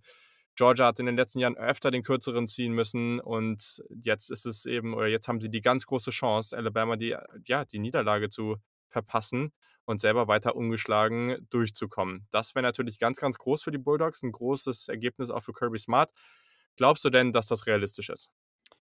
Es ist definitiv im Bereich des Machbaren, aber aufgrund all der Sachen, die wir ganz zu Anfang des Podcasts gesagt haben, die bei Georgia nicht ganz so berauschend laufen gehe ich dann doch mit Alabama und Nick Saban, der seine Winning Streak gegen ehemalige Assistenten fortsetzen wird. Ja, gehe ich mit. Also es ist natürlich schwierig, das zu verargumentieren, wenn man sagen kann: „Okay, Alabama hat nicht besonders gut defensiv gespielt“, aber gleichzeitig passt es natürlich gut dazu, dass Georgia offensiv nicht so gut aussah. Also klar gibt's da 'n paar Playmaker, aber, äh, Alabama wird das dann schon wieder hochfahren. Die werden dann schon besser werden. Ich also, ich kann mir jetzt nicht vorstellen, dass sie sich auf einmal von Georgia 40 Punkte einschenken lassen und wenn es so ist, dann ist es so. Dann hat Georgia das auch gut gemacht. Aber grade muss ich persönlich sagen und deswegen wollte ich das eben auch so deutlich machen, für mich ist da noch 'ne ziemlich klare Grenze zwischen den Top 2 und Georgia und vielleicht dann auch zwischen weiteren Teams, die irgendwie gut spielen aus der Big Ten oder Pac-12. Das muss man dann abwarten, das kann man jetzt noch nicht sagen. Aber aktuell würde es mich oder habe ich von meinem Gefühl würde es mich eher nicht überraschen, wenn Alabama das irgendwie mit 20, 30 Punkten Vorsprung sogar gewinnt. 30 vielleicht 'n bisschen deutlich, aber mit irgendwie, weiß nicht, mit 3 Touchdowns Vorsprung könnte ich mir echt vorstellen, dass das passiert. Dazu ich sehe ich sehe die Georgia Offense einfach nicht auf dem Level. Und wenn Alabama einmal ins Rollen kommt, dann, äh, kann da eigentlich niemand so richtig was gegen tun. Dazu sind Waddle, Metchie, Smith und Co. einfach und und natürlich Harris einfach viel zu gut. Aber natürlich, ich lasse mich gerne eines Besseren belehren belehren. Georgia hat das Talent einfach aus rein aus den Recruiting Rankings. Da ist viel Talent da. Ähm, es ist natürlich auch schön, wenn das 'ne knappe Partie wird. Aber wenn ich jetzt so drauf gucke, dann ist Alabama für mich das klar bessere Team. Sie haben den klar besseren Quarterback, sie haben den besseren Running Back, sie haben die besseren Receiver und defensiv haben sie eigentlich erst mal auch genauso viel Talent, ähm, im Kader oder fast so viel Talent. Daher, ähm, genau, sehe ich jetzt nicht so viel, was das für mich logisch machen würde, auf Georgia zu tippen. Ja, absolut logisch, absolut logisch. Ja. So, 1 1/2 Stunden Sehr, sehr gut. Ich glaube, wir haben's damit. Es war wieder 'ne echt, echt verrückte Woche auf jeden Fall. Eine Woche, die es Ja, uns aber ich glaube, wir sind da ganz gut durchgekommen. Auf jeden Fall. Und das ist 'ne Woche, die es auch sehr, sehr schwer macht, da 'ne Top 25 rauszuhauen. Ich bin echt gespannt, was da am Ende dann steht, wenn alle ihre Top 25s eingereicht haben. Ich glaube, das könnte auch echt noch mal gut unterschiedlich, äh, im Vergleich dazu aussehen, was ich da jetzt grade gemacht habe. Ähm, bin ich aber wirklich gespannt drauf und ja, ich denke, das wird dann wieder 'ne ganz entspannte Woche, bevor es dann nächsten Samstag wieder richtig, richtig verrückt wird, weil so also, so richtig entspannt war noch gar keine Woche und ich glaube, das ist auch ganz gut so. Jetzt wird's dann noch mal richtig crazy mit Georgia, Alabama und ja, die Woche danach kommt tatsächlich schon die Big Ten zurück. Darauf freue ich mich natürlich schon sehr und genau, also der College Football ist voll voll drin und ja, ich glaube, wir haben ja schon sogar irgendwie Hälfte oder knapp die Hälfte rum dieses Jahr. Das ist ja auch schon wieder 'n bisschen verrückt, vielleicht nicht ganz, ähm, aber es wird auf jeden Fall weiterhin sehr, sehr cool und genau. Sonst, hast du noch irgend 'n Take zum Wochenende oder bist Nö, du bist du gar fertig? nicht. Ich bin bin total fertig. Meine Freundin scharrt auch schon mit den Hufen. Sehr, sehr gut. Dann haben wir's jetzt auch durchgebracht. Also, vielen Dank, dass du wieder am Start warst. Hat mir wieder sehr viel Spaß gebracht. Vielen, vielen Dank, dass ich dabei sein durfte. War wie immer schön. Sehr gut. Also, dann wünsche ich euch allen eine hervorragende Woche. Schaut mal unbedingt im Shop beim Merchandise vorbei, da gibt es ja immer noch das Black Lives Matter Shirt. Ich habe jetzt grad schon die erste die erste Menge an Geld oder ich mir fehlen grad irgendwie die Worte, ich kann schon nicht mehr reden. Auf jeden Fall der erste Geldbetrag, so kann man's sagen, habe ich grade schon davon gespendet. Das Black Lives Matter Shirt, alles, was ich davon an Geld bekomme, wird direkt gespendet. Das ist auch, ähm, noch mal mit 'nem e extra Link in den Shownotes verlinkt. Also, wenn ihr da Interesse dran habt, dann würde ich mich da sehr freuen, weil das ist 'ne ziemlich coole Geschichte, wie ich finde und damit könnt ihr auch noch was Gutes tun. Also, schaut mal rein und dann wünsche ich euch eine hervorragende Woche. Viel Spaß bei der NFL und bei allem anderen, was ihr so macht und bis zum nächsten Mal. Tschü.